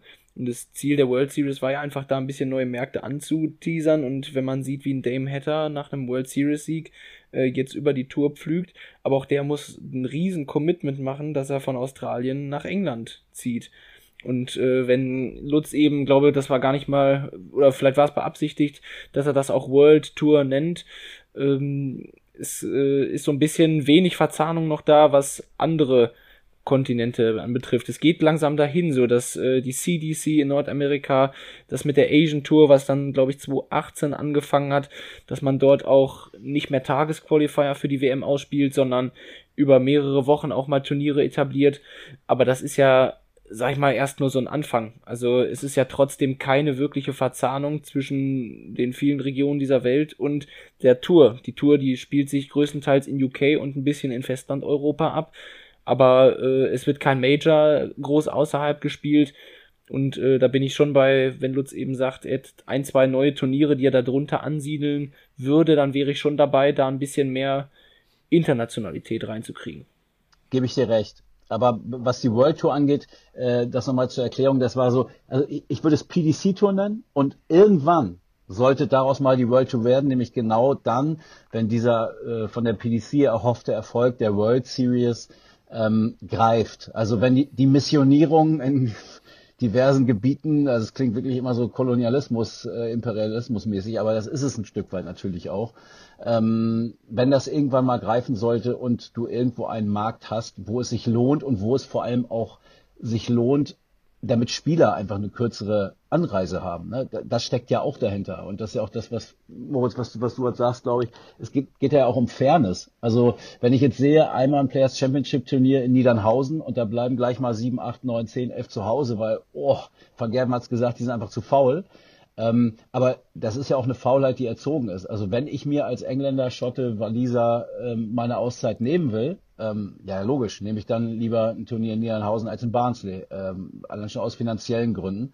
Ähm, macht total Sinn. Und da sprechen wir jetzt noch nicht über Leute äh, wie, wie, ja, weiß ich nicht, äh, Kyle Anderson, ähm, die ihren Lebensmittelpunkt äh, verlegt haben unter seelischen Schmerzen. Also oder auch ein Damon Hatter ähm, oder ein Danny Baggish, der lange überlegt, äh, ob er dann dahin ziehen muss und so weiter. Also ähm, das musst du natürlich irgendwann schaffen. Das ist im Moment, dass das noch nicht ganz so hinhaut. Ja? Da muss ich ja nur auf, auf Ranglisten und Spielstärken gucken, aber so langsam, finde ich, äh, muss man dieser, dieser Internationalisierung, äh, kann man schon mal den einen oder anderen Schritt Tribut zollen ähm, und das auch in der Austra äh, an den Austragungsorten dann ablesbar machen. Das finde ich auch, auf jeden Fall.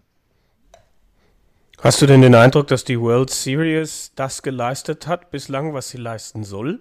Also ist halt die Frage, wenn man dann, wenn man dann ein Turnier in Dubai ja auch jahrelang gespielt hat, wo ich mir so dachte, ich kann mir nicht unbedingt vorstellen, dass man hier jetzt ähm, den großen Star der Zukunft entdecken wird. Fragezeichen. Nee, Dubai sicherlich nicht. Und auch die, die Art und Weise, wie diese Turniere veranstaltet werden, ne? das einfach, äh, also ich, ich, ich, ich, ich sehe das jetzt, die World Series gibt es seit 2014 und ich frage mich halt so ein bisschen, was tut sie?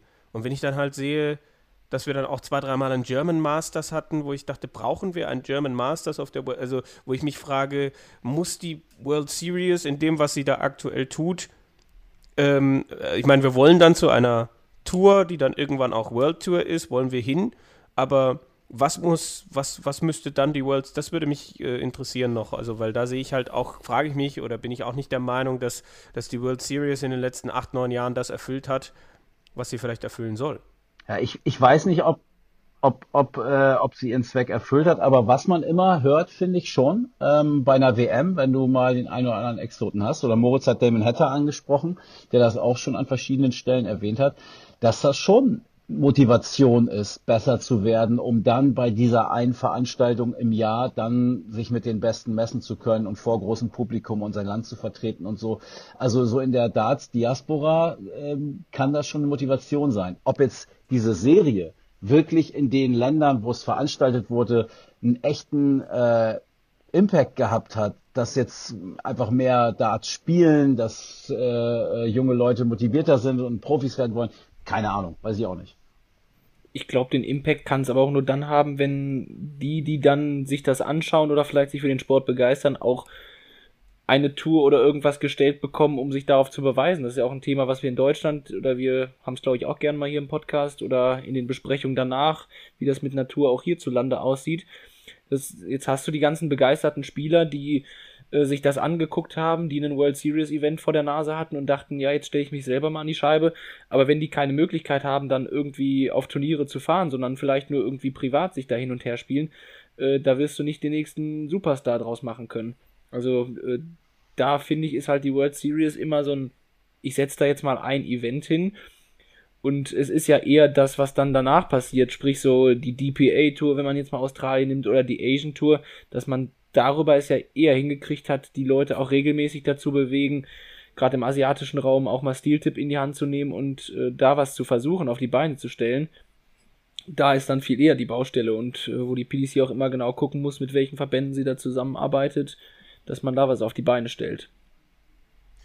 Ich wollte gerade ich wollte gerade sagen, da, da, stößt ja die PDC an sich ja dann auch äh, an ihre Grenzen. Also als Firma an sich. Da muss man ja immer gucken, dass man andere Verbände mit ins Boot holt und so weiter, ähm, nationale Verbände, weil äh, im Endeffekt wäre es halt auch schön, wenn du von diesen Ein-Tages-Qualifiern für die WM wegkommst, ne? Wenn du dann Gruselig, an eine ja. Stelle kommst, wo, wo ähm, wo dann halt die Sieger aus entsprechenden Turnierserien kommen und dann nicht, wo, wo war der letzte Südamerika, Südmittelamerika Qualifier? Äh, in irgendeinem Land, wo ich so dachte, da spielen die Dart und dann einige Spieler gesagt haben, wie soll ich denn unter Pandemiezeiten da hinreisen, so nach dem Motto. Mhm. Und das sind halt auch Geschichten, wo ich denke, wie, na, da muss halt die PDC auch ganz genau überlegen, was macht sie da, was macht sie nicht. Ähm, mit wem arbeitet sie da zusammen und äh, es gibt Regionen, wo das gut funktioniert und es gibt Regionen, wo es noch nicht funktioniert und es gibt Regionen, wo ich denke, wieso denn da noch nicht und nach, nach dem Input, den ihr da jetzt irgendwie schon reingetan habt. Also Asien ist ja immer noch nicht so weit, wie es die PDC vielleicht gerne hätte, denke ich.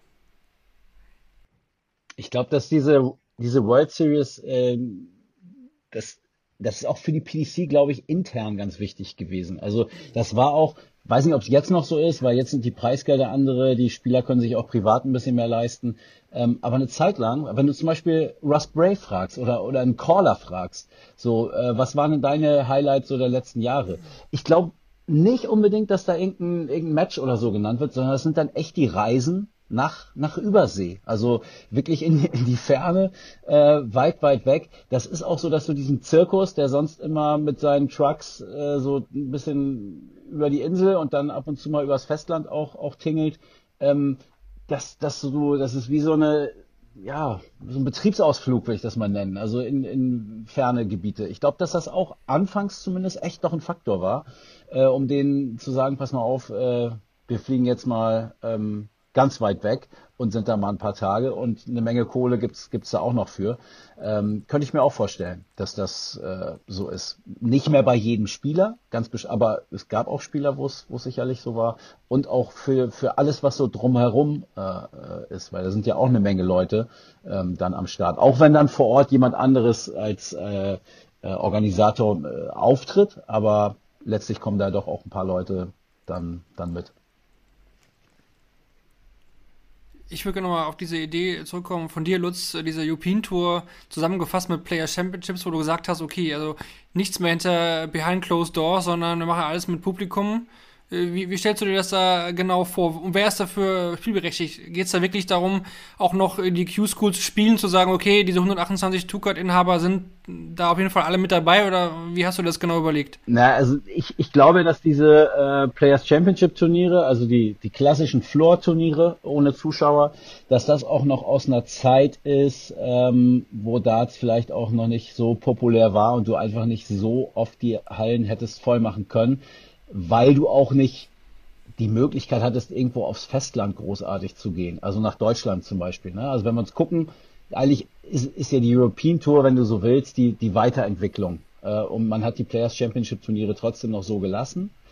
Ähm, und auch da, glaube ich, ist es an der Zeit, dass du, ähm, ja, dass du das gar nicht mehr so bräuchtest. Die Frage ist, ob du es willst. Ähm, alles vor Publikum stattfinden zu lassen. Ich meine, das Fass machen wir jetzt nicht auf hier, aber ähm, das ist ja ein ganz großes Thema gerade, äh, Publikum bei Darts-Veranstaltungen, ob man das will.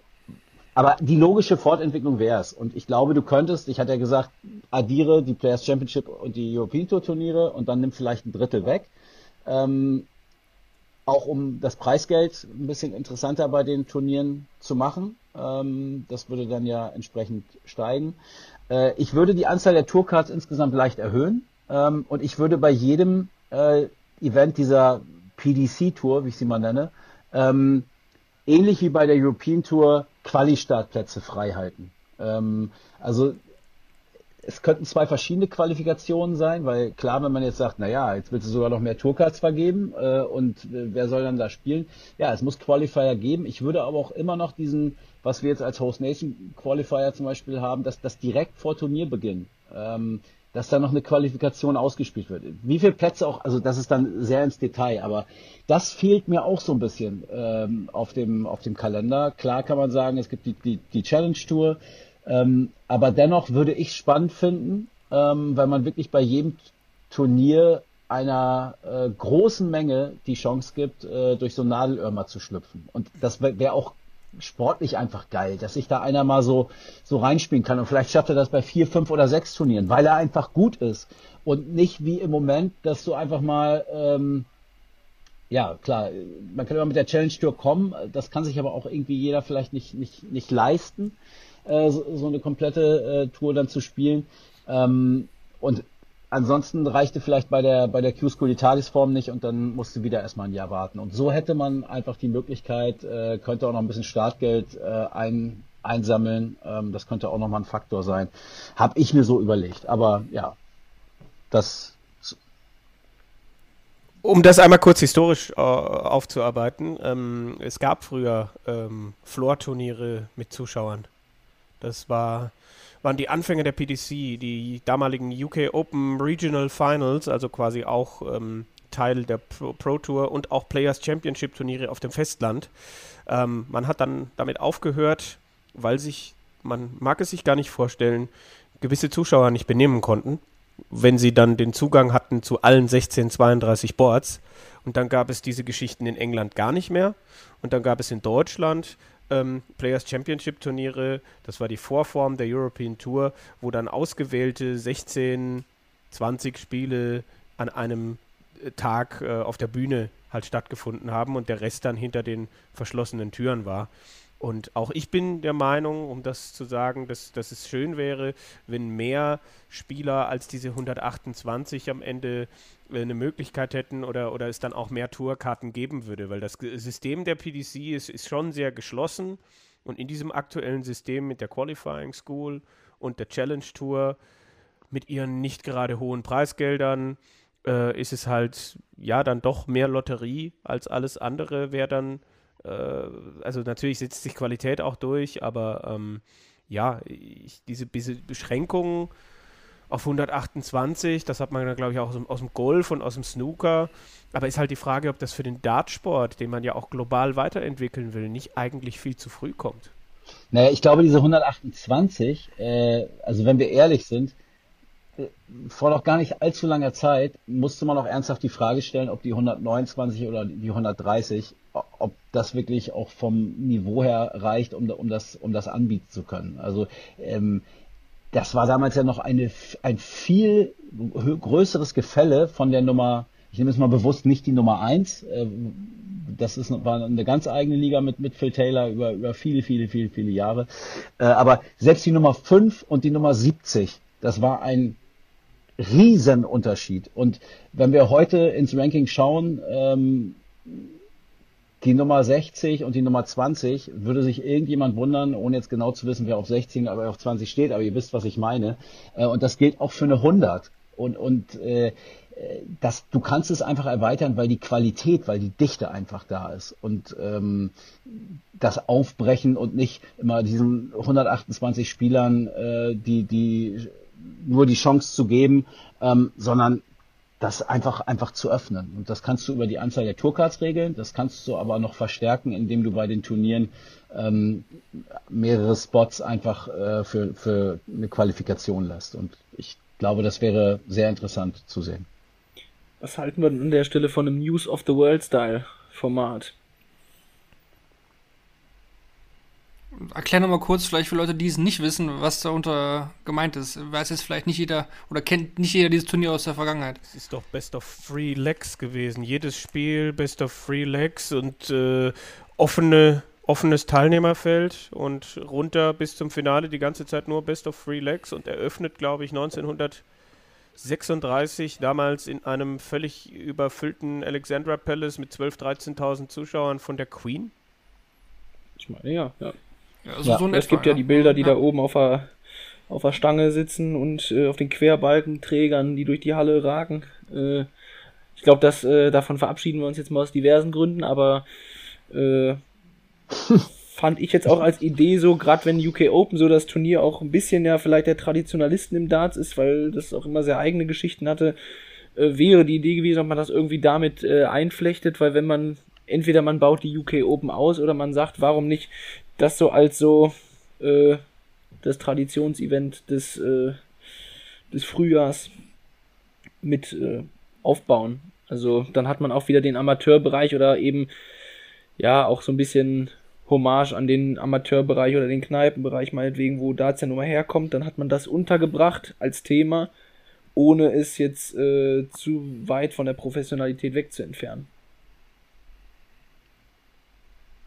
Ist, glaube ich, auch jetzt kein so ein, ein neuer Vorschlag. Ich glaube, das wurde auch schon von vielen, von vielen genannt. Gefällt mir auf jeden Fall sehr gut. Ganz, ganz frisch kam ja auch rein von Michael van Gerben, zwei, drei Wochen ist es her, wo er sagte, hey, ich will ein 1001er Turnier. Also nicht 501 Double Out, will ich nicht. Ich will mal 1001. Kevin, wa- was hältst du davon? We wem kommt das dann eher in, entgegen? Könntest du dir das vorstellen? Oder als ähm, Gegensatz dazu vielleicht nur 301? Tja, es kommt im Endeffekt ja denjenigen entgegen, die gut scoren können. Ne? Also, wenn ich jemand bin, der wirklich, also das, das, das trainieren ja auch Leute. Ich glaube, Barney hatte das mal als Modell im Training, dass er irgendwie gegen Leute 1001 oder sogar 3001 gespielt hat und dann nur Best of Five Legs oder sowas. Ja, man müsste dann halt schon einen Ausgleich schaffen oder, oder irgendetwas, äh, was dann ein geringeres Spielformat ist oder ich meine, Michael van Gerven schlägt es halt vor, weil er sagt, ich score halt vielleicht besser als alle anderen und deshalb äh, kann ich mir da einen Vorteil verschaffen. Auf der anderen Seite äh, kannst du in solchen Legs halt dann auch äh, jemanden wieder einholen, ne? wenn, wenn jemand weiter vorne ist. Äh, das heißt, ähm, da, da geht es dann vielleicht noch mehr um die Konstanz. Ähm, aber am Ende ist die Frage, rücken da die Doppel dann zu sehr in den Hintergrund? Na, tun sie ja nicht, weil du sie brauchst, um das, um das zuzumachen grundsätzlich finde ich es okay. Also ich, ich glaube halt, dass, dass es bei ihm so der Eigennutz ist, so dieses, ähm, ich, ich, ich score sie dann alle weg, aber ähm, es, es, es wäre mal was Neues. Ich meine, wann hatten wir beim, das letzte Mal bei der PDC sowas Neues? Wir haben den World Grand Prix seit 1998, wir haben den World Cup seit 2010. Ja, ist die Frage, war der World Cup der letzte Einschnitt in, im, was die Spielmodi und diese Sachen betroffen hat. Wenn ja, dann warten wir jetzt seit zwölf Jahren auf was Neues. 98 Grand Prix, 2010 der World Cup, 22 Gesetz der Serie, aber leider wird dieses Jahr nichts mehr passieren, weil der Kalender fertig ist. Aber ich bin ehrlich, äh, 1001 finde ich, gefühlt aus Zuschauersicht, finde ich zu langweilig. Also, oder wir haben ja schon bei 501 das Thema, äh, ich habe es mir mal irgendwo rausgeschnappt, äh, dass 60% des Spiels auf dem 20er-Segment stattfinden. Auch da, äh, das ist zwar schön, dass es meistens da anfängt und auch gerade für einen Zuschauer, der neu dazukommt, okay, die fangen immer da oben irgendwie an, aber äh, ich finde, es hat auch einen Grund, dass 501 die Spielvariante ist, die sich durchgesetzt hat. Also äh, beim Darts hat man halt nicht das Problem wie beim Snooker zum Beispiel, dass man erstmal warten muss, bis dann so ein Frame irgendwie vorbei ist, sondern du hast halt direkt einen Leg, das ist in zwei Minuten durch. Und äh, wenn du das jetzt unnötig in die Länge ziehst, weiß ich nicht, ob das den Zuschauern so gefällt. Wenn du es wiederum verkürzt, hast du halt das Thema, dass äh, so ein Leg äh, auch immer sehr schnell durch sein kann, dass du da eben dieses, äh, dieses eigentliche Drama, dass mal einer vorlegt, dann einer nachlegt äh, und sich das im Leck auch noch ein bisschen abwechseln kann. Äh, man kann vielleicht drüber nachdenken, 701, das wäre so mein, mein Maximum, weil da kann dann noch ein bisschen was passieren, aber äh, ich weiß ehrlich nicht, ob ich mir 1001 anschauen würde. Also äh, es ist schon, finde ich gut, so dass sich 501 als Spielvariante durchgesetzt hat, weil es glaube ich ja einfach vom von der so Verhältniszeit zu dem, was, was passiert, am vernünftigsten ist. Aber wenn man so ein One-Off drin hat, gerne dann nicht gerankt, kann man machen. Ich find's super.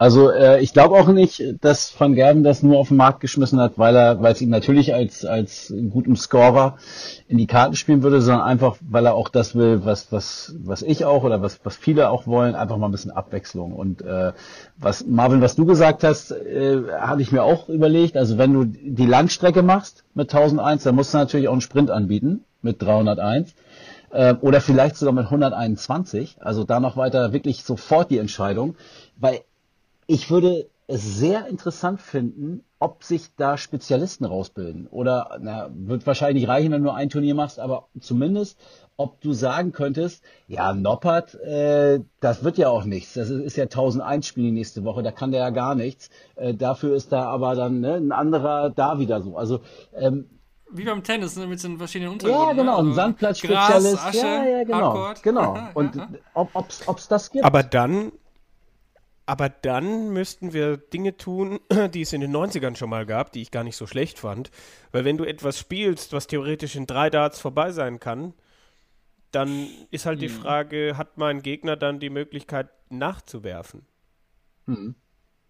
Weil sonst steht er ja nur da. Also das gab es früher, soweit ich mich erinnern kann, auch bei 501, am Anfang bei der PDC oder der WDC, dass, ähm, dass wenn jemand das Leck in 15 Darts zugemacht hat, dann hatte sein Gegner halt noch den Nachwurf und wenn er dann nur 14 gebraucht hat, dann hat er halt das Leck gewonnen. Ich glaube 94 oder so Lada Masters oder so gab's gibt's auch auf YouTube, kann man sich glaube ich angucken. Äh, Ja. Wo man dann überlegen musste, gehe ich jetzt mit dem zweiten Dart schon auf Bull und treffe vielleicht nicht, weil der andere schon auf Doppel steht oder wie auch immer. Äh, Das wäre halt auch spannend, ne? Was ja auch beim World Cup noch vor gar nicht allzu langer Zeit gespielt worden war, war ja Losers Throw First. Ne? Also wenn du ein Leck verloren Ja. hast, äh, hast du das nächste automatisch angefangen. D- Das war auch da äh, doch relativ lange. Ich weiß gar nicht, wie viele Jahre sie praktiziert haben, war es nur ein oder zwei Jahre. Lang war es nicht, aber es, es wurde halt auch mal in der kürzeren Vergangenheit mal gespielt. Ne? Oder auch bei der, ja damals BDO gab es ja auch so Spiele, die, äh, ja, wo eine Uhrzeit, nach Uhrzeit gespielt worden ist. Ne? Also man hat gesagt 10 Minuten und wer dann die meisten Necks gewonnen hat, äh, Es gab auch das Match of the Century zwischen am Ende der 90er Jahre zwischen Taylor und Van Barneveld, angesetzt auf eine Stunde. Ja, genau, genau, sowas meinte ich. Ja. Das ist ja geil. Ja. Einfach Also mal. es, gab, es gab schon viele, viele verschiedene Modi und Kevin, du hast ja eigentlich auch recht, wenn du sagst, okay, eigentlich spielen wir immer 501, Double Out ähm, und Ma- Master In, ja. Außer beim World Grand Prix und klar, die PDC behauptet zwar, oder je nachdem, wie man sieht, jedes Major-Turnier hat sein eigenes Format. Wenn man jetzt sagt, okay, Grand Slam hat die Gruppenphase, UK Open, die offene Auslösung, was ich absolut feier. Ich mache mich auch immer unbeliebt, wenn ich sage, und das wiederhole ich auch gerne nochmal hier. Ich zum Beispiel finde das World Matchplay, abgesehen vom Spielort, total langweilig. Weil das ist eine lange Distanz, so Best of 19, aber das, das habe ich halt auch bei den Final-Sessions äh, der Player Championship Finals.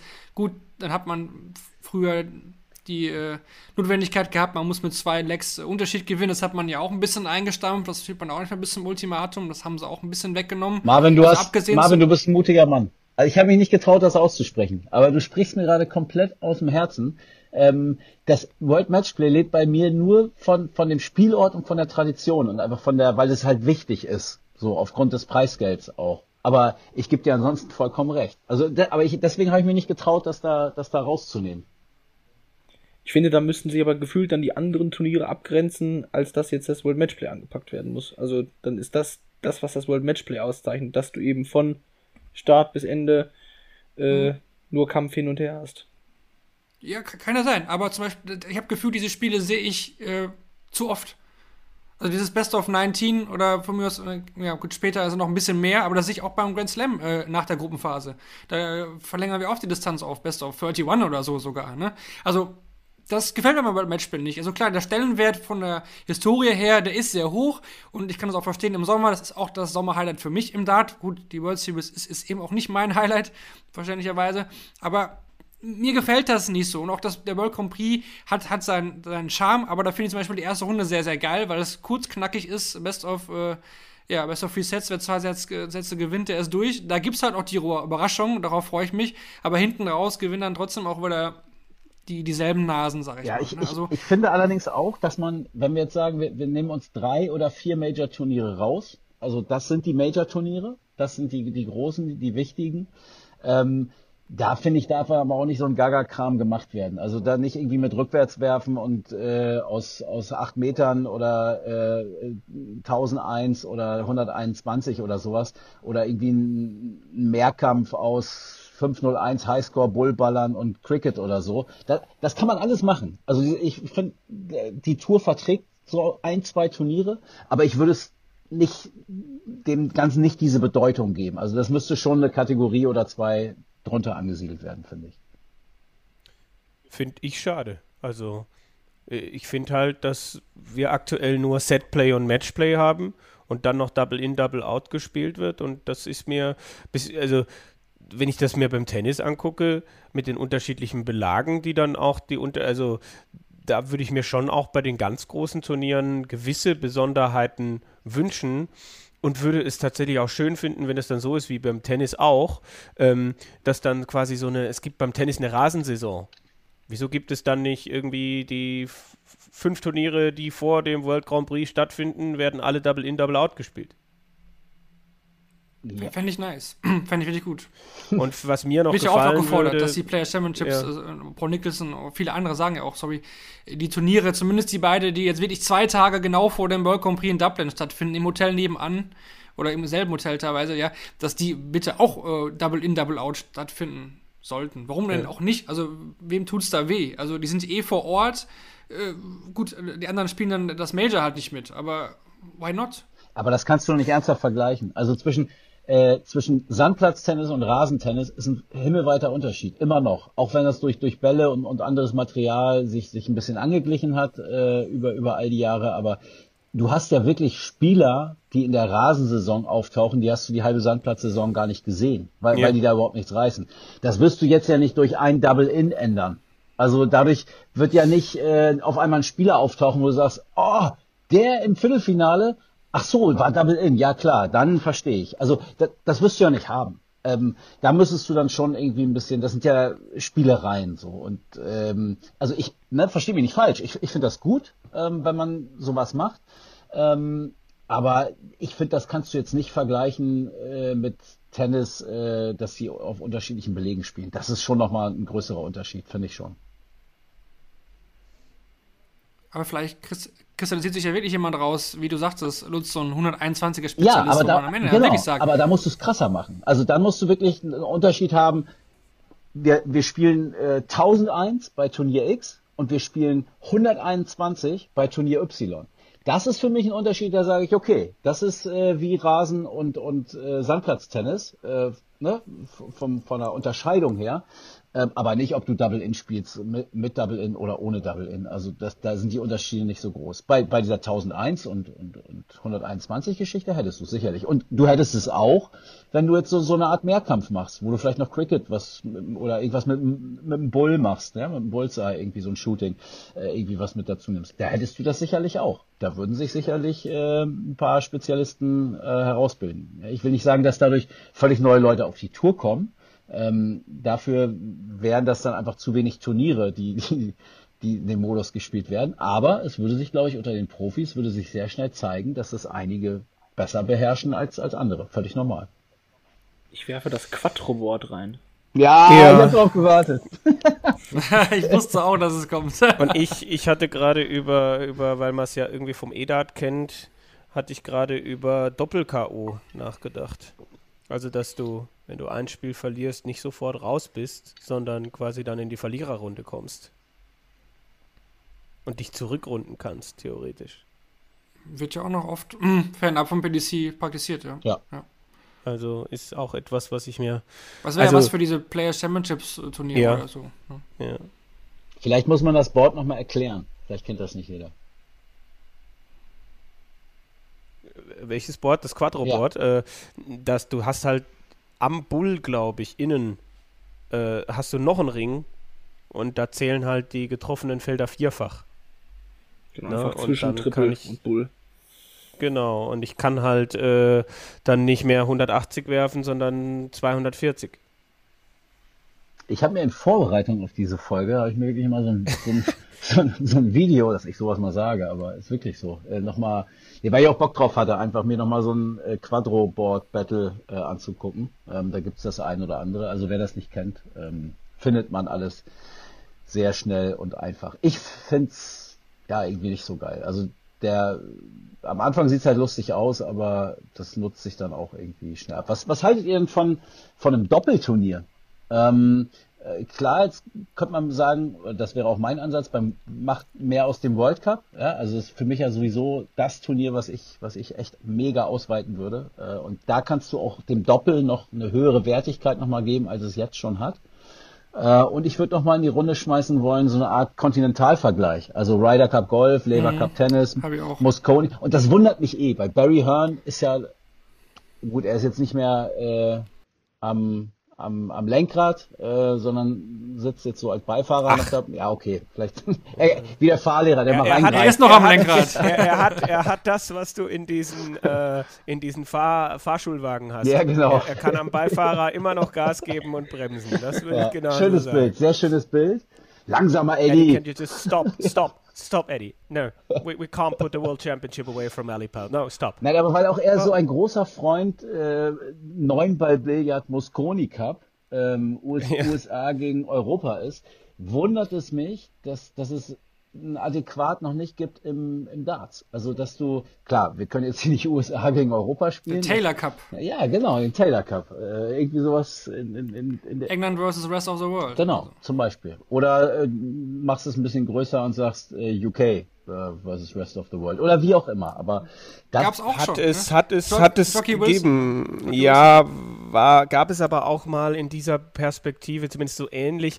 Ähm, ich glaube beim Masters of Darts und beim RTL Seven Masters, was es ein einziges Mal gegeben hat, wo sie dann bewusst so gespielt haben, dass am Ende ähm, ein Finale zwischen einem Spieler aus England und Niederlande stattgefunden hat. Also es waren nur zwei Länder, ähm, aber die haben halt die Gruppen extra so gemacht, dass erst die Niederländer ihren, ihren Champion ausgespielt haben und quasi dann, es ist zwar ein bisschen was anderes, aber solch, sowas ähnliches äh, hat es dann und, und ich glaube die WDF, die WDF Gibt's ja macht immer noch, das, genau. Ja, hier Four, Four Nations. Four Nations. Turnier. Es gibt auch dieses BDO Invitational, wo dann England, Schottland, Wales und so weiter gegeneinander antreten. Da spielt halt aus so einem, sag ich mal, ein Achterteam bei den Herren, Vierer bei den Damen, spielt jeder ein Leck. Und dann kommen zwei neue auf die Bühne und spielen auch ein Leck und das wird dann hochgezählt. Auch ziemlich interessant. Also, Gibt es ja beim EDAT auch, ja, dass dann, dass dann sogar parallel auf zwei Boards äh, jeweils einer gegen einen spielt und äh, dann, dann, dann werden, dann werden die Paarungen quasi durchgewechselt oder so. Das, das sind ja auch so äh, Geschichten. Äh, aber ich glaube, die PDC, ja, die, die, müsste halt dann gucken, dass ja, bislang ist halt der World Cup ein Showturnier einmal im Jahr und die Leute sagen, sie finden es geil, für ihr Land zu spielen. Aber das müsste man dann halt auch vielleicht ausbauen. Äh, Aber es Absolut. ist halt die Frage, ob die PDC bereit dazu ist. Ne? Das ist, aber man, wir träumen ja hier völlig, völlig. Ja, und, und diese, sowas äh, wie, wie äh, diese, diese verschiedenen Spielformen, ich finde, so ein Kontinentalvergleich ähm, ist, ist das der perfekte Rahmen. Also man sieht es ja auch beim, beim Ryder Cup, beim Golf, ähm, wo ja auch verschiedene Spielarten über das Wochenende gespielt werden. Und das könntest du auch machen. Also natürlich kann man den Schwerpunkt 501 äh, Double Out lassen, aber da kannst du auch mal so ein, zwei, drei andere reinwerfen, was dann ja auch wieder Spezialisten die Möglichkeit geben könnte, äh, da in so eine Truppe, ähm, in so eine Teamaufstellung mit reinzurutschen. Also ich fände das sehr, sehr interessant. Und Doppel, ähm, hatte ich ja gesagt, beim, beim World Cup mehr auf Doppel setzen, aber man kann natürlich auch ähm, ein, ein reines Doppelturnier machen. Und, und wo, Blind Pairs mäßig. ja, entweder so oder wirklich äh, es, es den, den Spielern selber freistellen. Und ich glaube, das wäre für den Fan ganz interessant, um zu gucken, ah ja, hier, das wusste ich doch, dass der der, ich will jetzt nicht wieder die üblichen Namen sagen, also das. Der Van Gerven mit dem Van davor. Ja, ja genau, das ist der, oder das der Woodhouse mit dem, mit dem Ryan Meikle oder so. Ne? Das hatte ich mir schon immer gedacht, dass die beiden, die sind bestimmt befreundet und so. Ich glaube, dass ganz viele Leute, ähm, die Darts verfolgen, dass die das auch einfach mal interessiert, so, so, so ein bisschen Gossip. Wer kann mit wem und wer kann mit wem nicht. Ähm, das sind auch immer so ganz interessante Geschichten, glaube ich. Und sowas würde dann äh, da auch ganz gut, ganz gut rauskommen. Würde ich selber auch spannend finden. Also die Doppelpaarung äh, zu sehen, fernab von irgendwelchen äh, Nationalitäten. Jetzt haben wir viele, viele Ideen gesammelt. Viele geht Ja. auch Richtung Show-Event.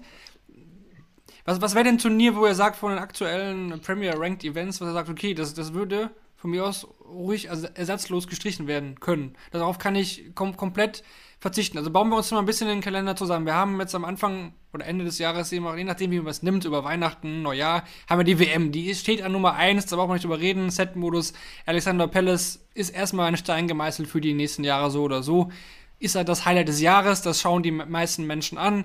Die Leute, die auch während des Jahres kein Dart schauen, die schauen die WM. Liegt natürlich vom Zeitpunkt her auch perfekt. Haben wir schon öfter auch hier erwähnt.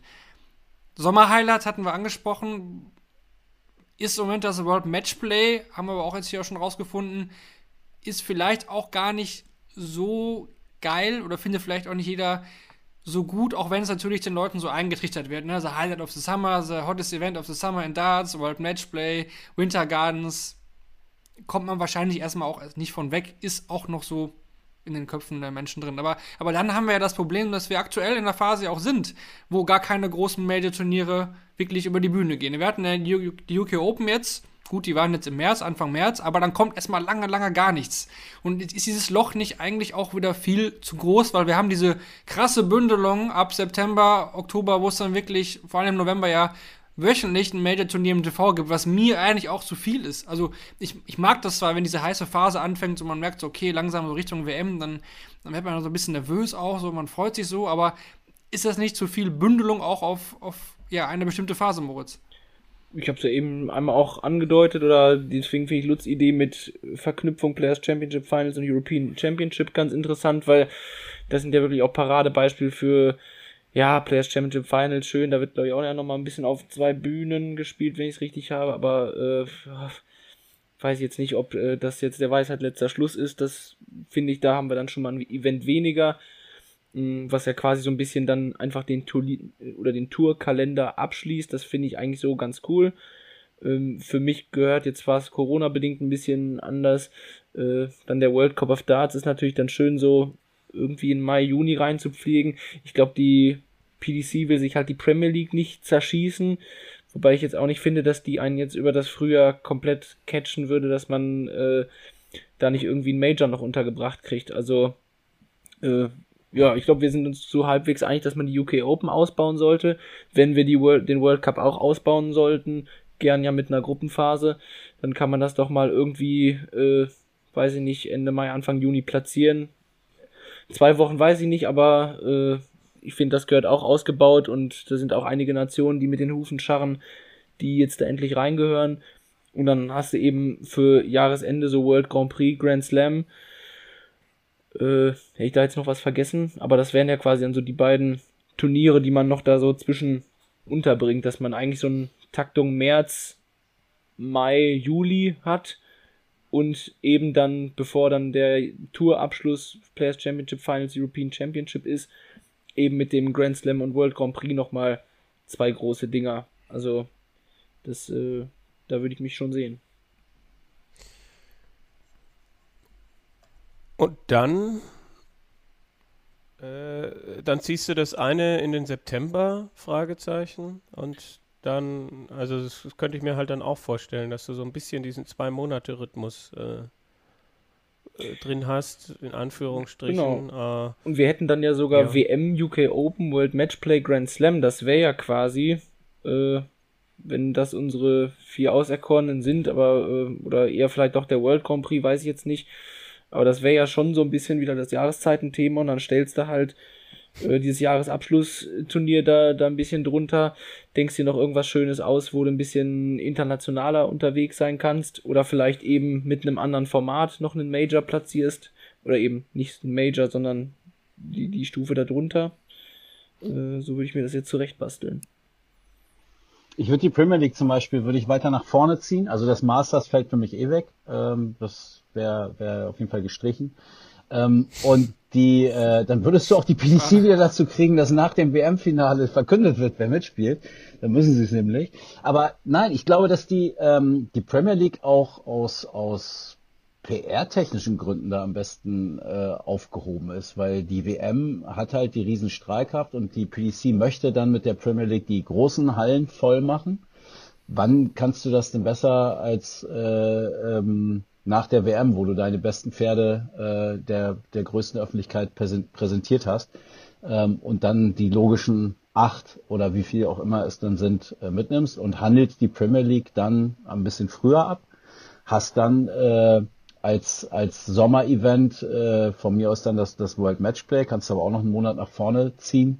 Äh, und den World Cup würde ich da irgendwo hinsetzen, weil ähm, Public Viewing, ne? äh, warten wir mal ab, was in Deutschland so passiert. 200.000 äh, auf, auf, auf der Fanmeile in Berlin. ja, ich, okay, ich spiele jetzt ein bisschen rum, aber. Dann geht der Match dann rein. ja, und dann ist natürlich geiler, wenn geiles Wetter ist, ne? Als wenn du sowas irgendwie im Herbst oder Winter spielst. Und dann geht der Matchstart rein, genau. Ähm, um dich aus einer Vorfolge zu zitieren, ob das die, fliegen.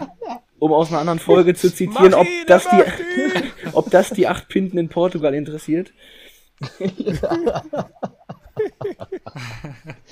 ja, nein, also äh, das fände ich irgendwie, weil es einfach so ein besonderes Turnier ist, äh, auf so viele Art und Weisen kann es auch in der besonderen oder ungewohnten Darts-Jahreszeit Sommer passieren. Für mich war, ist und bleibt Darts ein Wintersport. Ich weiß nicht so ganz, warum das so ist, äh, aber ich merke das halt bei mir selber auch, ähm, wie, wie die Lust auch am Dartspiel äh, irgendwie deutlich mehr zwischen September und, und April da ist, als jetzt im, im, weiß ich nicht, ja, Juni oder August oder so.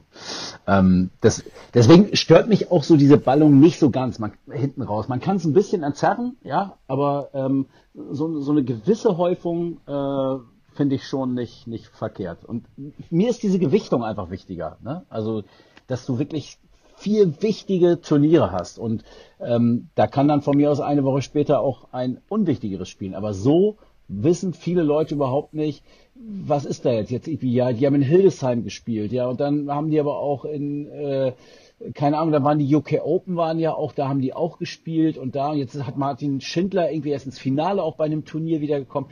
Die, die checken aber überhaupt nicht, was wofür ist, wie wichtig ist was und so. Und das, das geht nicht. Du musst den Leuten das, äh, ähm, musst die Leute erziehen, dass, dass sie, dass sie wissen, das sind die vier wichtigen Turniere im Jahr. Da muss ich dabei sein, da muss ich meinen Spielern die Daumen drücken, weil da geht es um, um ganz viel Preisgeld, da geht es um Ruhm und Ehre und äh, durch das Preisgeld eben auch um, um, um Ranking-Position. Und dann packe ich noch den World Cup dazu und irgendeine völlige Gaga-Veranstaltung, also Gaga jetzt nicht Gabriel Clemens, sondern ne, ähm, irgendwas 1001 oder Sprintdistanz oder oder oder und macht dann noch alle vier Jahre oder alle drei Jahre so einen so einen, äh, Kontinentalvergleich dann sind wir doch da. Also da habe ich Bock drauf. Aber, aber halten wir die, die Fans wirklich so bei der Stange? Aber nochmal kurz, Lutz, du hast ja oft auch, oder wir alle stellen ja fest, viele schauen nur die WM. Ja.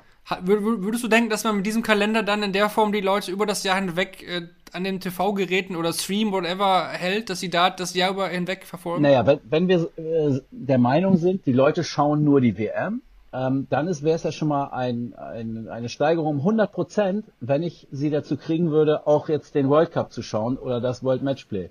Bislang ist es aber, kommt mir zumindest so vor, in meiner Blase, es ist total random. Die haben einfach Bock auf Darts und dann schalten die mal ein oder fragen, ist am Wochenende wieder irgendein Turnier oder vielleicht googelt man bei daten.de mal irgendwie Turnierkalender oder irgendwas und dann sieht man da, ja, die spielen ja der Zone, zack, überträgt, gucke ich mir an. Aber die Leute gucken es, weil sie einfach Bock haben, mal wieder Gervin Price gegen, gegen Van Gerven zu sehen oder so. Aber, aber sie verstehen nicht, und ich weiß, dass viele, die sich jetzt diesen Podcast anhören, mit den die Augen verdrehen sagen, ist ja nicht bescheuert. Natürlich verstehe ich das. Ja, klar, ich auch. Also viele von uns. Aber wir reden jetzt von einer breiten Masse, um diesen Sport einfach in, in der breiten Masse noch, noch besser zu verankern.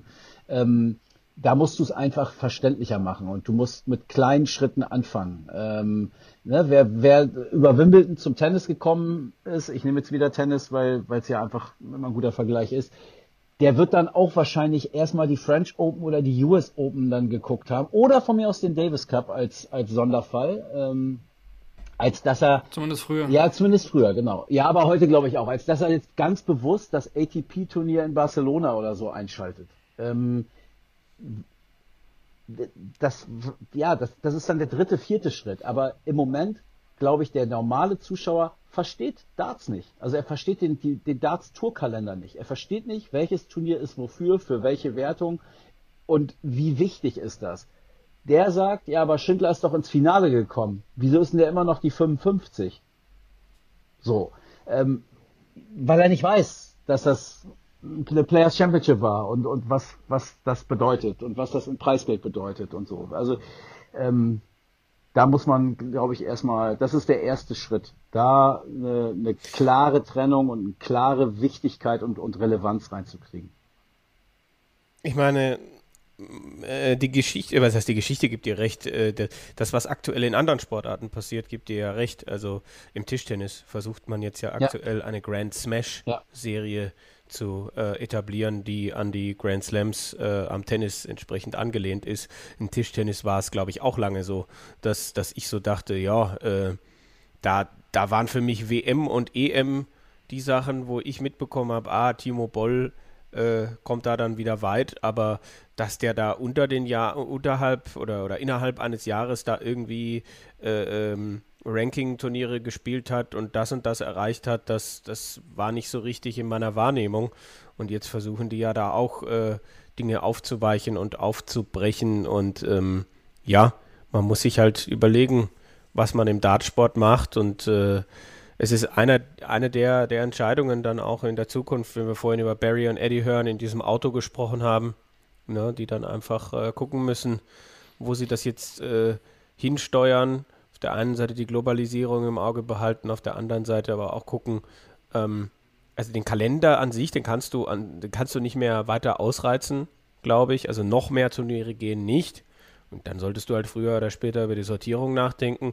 Und wir müssen uns darüber Gedanken machen, ob wir Lutz Wöckener im Mai überhaupt in unseren Podcast einladen, weil, äh, weil er ja. Nee, da bin ich beim, hat, da bin ich beim Grand Smash. Da bin ja, ich, bin ich raus. Gedacht, Lutz Wöckener hier nur von O bis O.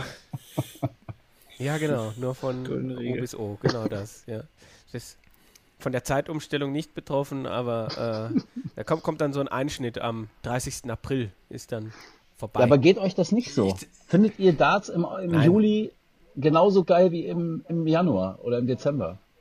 Ja, ich freue mich dann halt auf andere Sachen. Aber vielleicht fände ich es, wenn da mehr wäre. Also, äh, das Ding ist ja, wir haben ja immer im August dieses Sommerloch mit der World Series gehabt. Also, World Cup zum Beispiel fand ich schon auch immer geil, wenn das auch so Anfang Juni war. Aber mhm. dass die Ballung zum Ende kommt oder eben dieses Warm-up zur WM, äh, da, da gehört da jetzt auch in, ins Fernsehen, damit du heiß wirst auf die WM. Das äh, dazu. Ganz ehrlich, warum, also zum Beispiel, wenn ich jetzt überlege, so, so, ein, so ein Sommerturnier, ich, ich, grill draußen mit meinen Freunden auf dem Balkon und äh, nebenbei läuft Matchplay Dart und wir trinken ein paar Bier zusammen, finde find ich nicht ungeil. Also habe ich auch schon öfter so ich gemacht. Ich sage ja auch also gar ich, nicht, dass, dass da gar nichts stattfinden soll. Also ich, ich finde es nur, ähm, ich finde es ja nur, nur gerechtfertigt, dass im November oder Dezember mehr passiert als im Juli und August. So, aber ich bin ja auch dafür, ruhig eins dieser Majors im Sommer stattfinden zu lassen und dann auch den, wie gesagt, den World Cup äh, sehe ich sogar auch, auch im Sommer. Ne? Allein schon aufgrund der Public Viewing Veranstaltung, völlig, völlig klar. Jetzt ist, jetzt ist Lutz, also jetzt ist, warte, Ticket, Tickets kaufen. Jetzt ist Lutz nicht nur ein Waiter, sondern auch ein Mater, also ein May-Hater. Böse. Ja. Wir müssen auf jeden Fall über ein Thema dann auch noch reden. Ach, noch eins. Äh, was, was hier noch. Ich will, lass mich noch eine Sache zu Barry Hearn sagen. Lass mich noch eine Sache zu Barry Hearn sagen. Weil mich, ja, bitte. Ich fand das, ich, das Bild, das, das werde ich jetzt auch so im Kopf behalten, wie die beiden. Und wir haben ja eine Menge Fahrlehrer, ne? Brandon Dolan, Steve Beaton. Also es gibt ja den einen oder anderen. Äh, Fahrlehrer haben ja durchaus eine Tradition in der PDC.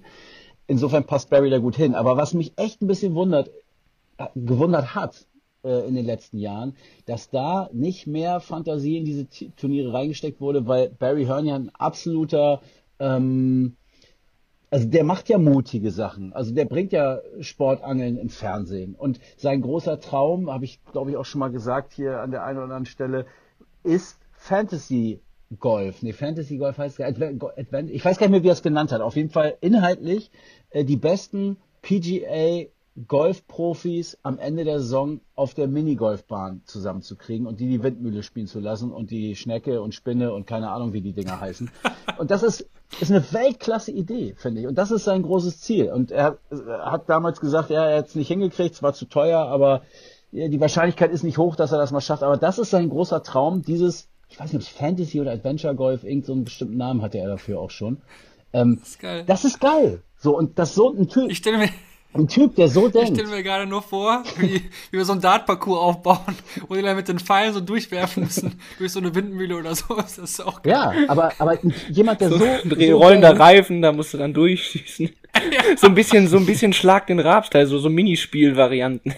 Und, und Russ Bray callt das Ganze, geil. Es gab mal, es gab mal zwei Spieler, die ich hier nicht namentlich nennen möchte, die ausgebullt hatten.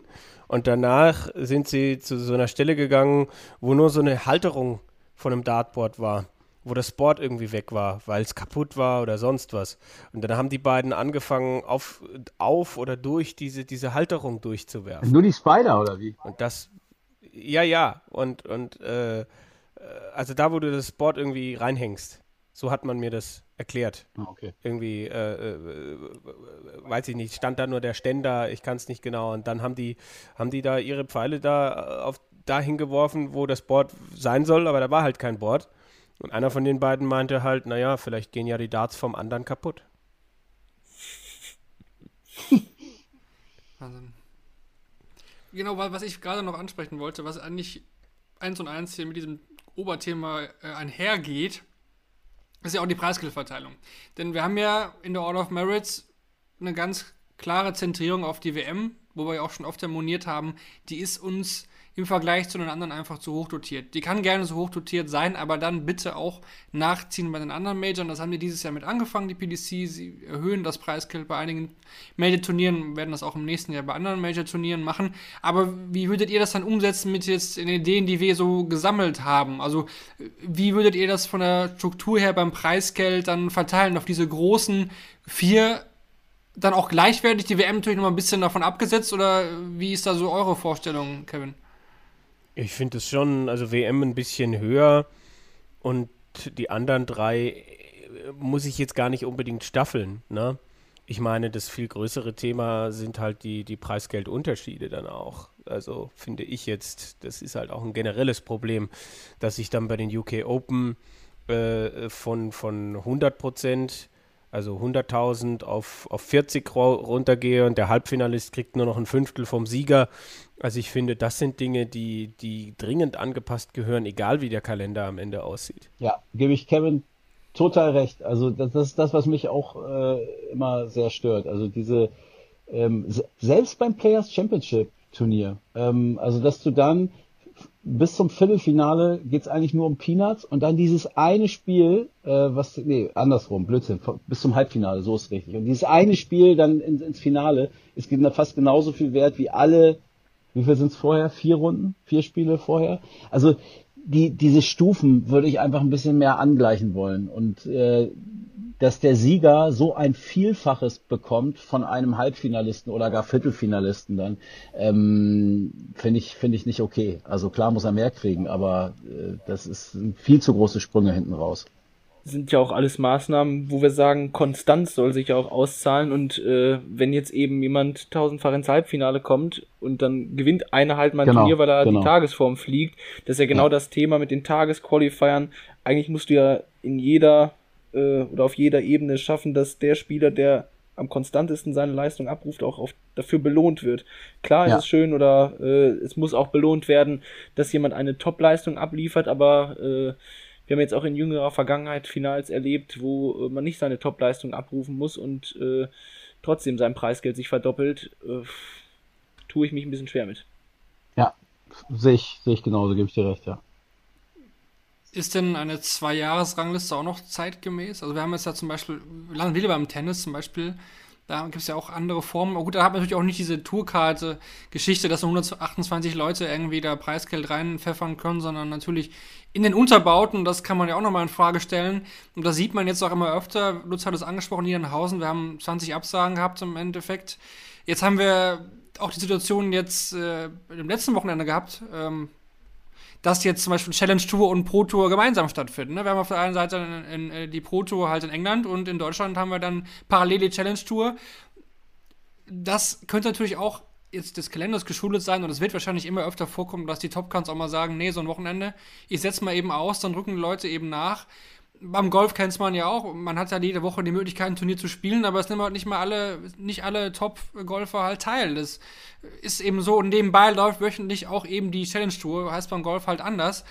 Könntet ihr euch das auch vorstellen, dass das so parallel noch mehr läuft, dass halt diese, sag ich mal, Unterbauten dann auch parallel zu dieser äh, ja, Tour läuft, wo die eben die Tourcard-Holder dauerhaft unterwegs sind? Ja, also es ist halt schwierig, wenn ich über den Unterbau dann auch äh, Plätze für die Pro Tour vergebe. Also Nachrückerplätze. Weil dann ist ja, kann ja jemand nicht die, die Challenge Tour weiterspielen und äh, muss dann halt gucken, äh, ne?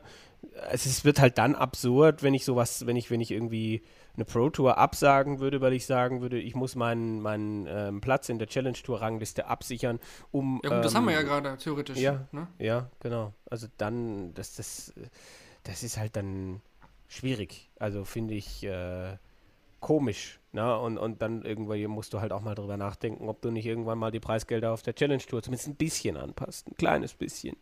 Und diese Zwei-Jahres-Ranglistengeschichte, weil du hast gerade so viel angesprochen, die finde ich okay, wenn man irgendwann anfangen würde, dass Turniere, die älter sind, auch an Wertigkeit abnehmen. Aber dann wird es halt so kompliziert, dass es wieder nur ein paar Nerds verstehen. Aber das fände ich ganz reizvoll. Ich finde die Order of Merit aber auch okay. Also das ist ein Thema, ja, da sagen dann halt viele so, äh, jetzt hat der so gut gespielt, das findest du in der Order of Merit gar nicht wieder. Aber äh, die Order of Merit ist ja auch, sag ich mal, primär dafür da, festzulegen, äh, wer sich top qualifiziert für einen World Matchplay, für eine WM und so weiter. Das heißt, dass man so gewisse Spieler äh, an der Spitze hat. Und ich finde, es soll auch belohnt werden, wenn ich vor einem Jahr ein gutes Ergebnis gehabt habe, dann darf den Spieler das Ergebnis auch mal ein bisschen weitertragen. Äh, es gibt dann aber halt schon Möglichkeiten für die anderen, eben über eine Proto-Rangliste, die ein Jahr nur ist, nachzurücken. Also ich finde, da wird auch, oder das habe ich auch vor ein paar Wochen viel mitbekommen, wie da über die Order of Merit diskutiert wurde, wo ich so dachte, ja, ist das jetzt so der, der heilige Gral, was man jetzt unbedingt äh, perfektionieren muss? Finde ich jetzt gar nicht so, so tragisch. Ich finde sie sogar gut. Also ich finde äh, die Regelung sehr gut, so wie sie ist. Äh, auch die Qualifikationskriterien für äh, viele Turniere. Ähm, ich, meiner Meinung nach müsste man da nicht, nicht viel ändern. Finde ich absolut okay. Und was, was diese parallel stattfindende Turniere angeht, das meinte ich ja vorhin auch mit dieser World Tour, ne? dass du dann irgendwann vielleicht äh, ein Turnier in Tokio hast und am selben Wochenende wird in Barcelona auch gespielt und äh, von mir aus sogar noch in Stockholm oder so. Keine Ahnung, aber das ist natürlich äh, eine Frage der Organisation, eine Frage, wie viel Geld im Kreislauf drin ist. Ne? Das muss ja auch alles irgendwie bezahlt werden ähm, und die Preisgelder müssen ja auch ausgeschüttet werden, dann müssen sie ja irgendwo herkommen. Ähm, also das ist ja auch erst möglich, äh, wenn da mehr Geld drin ist, als, als jetzt der Fall ist. Frage ist dann nur, wie berichten wir dann noch über alles? Also ja. kriegen wir das überhaupt dann noch hin, alles. Äh, ja, aber bis dahin ist dann der Dartsport so groß, dass, ähm, dass wir das hauptberuflich machen können. Jetzt ist also auch, und die Frage natürlich, wer schreibt jetzt der PDC das alles mal zu Papier und reicht das äh, ein? Oder nimmt eine Fahrstunde bei, bei Ja, es äh, ist jetzt die Frage, ne? Wir, wir werden jetzt, ich meine, man kann sich das ja jetzt im Nachhinein anhören und äh, irgendwie werden wir, werden wir, es ist so ein Gewinnspiel, was keiner gewinnen will, kann man jetzt machen. Ne? Der Gewinner äh, muss, muss einmal hier Ergebnisprotokoll äh, anfertigen oder so. Ich kriege auch wirklich das Bild von Eddie Hörnig aus dem Kopf, äh, aus dem Kopf als wenn jetzt irgendwie so ein, so ein Fahrgast jedes Mal einsteigen würde und ihm so eine Idee steckt. So. Der, der fährt die ganze Zeit da lang und dann steigt hinten einer ein. Du Eddie, mach da mal so und so. Und immer wenn es eine Quatschidee ist, haut Barry in die Bremse. Ist er nackt in deinem Kopf?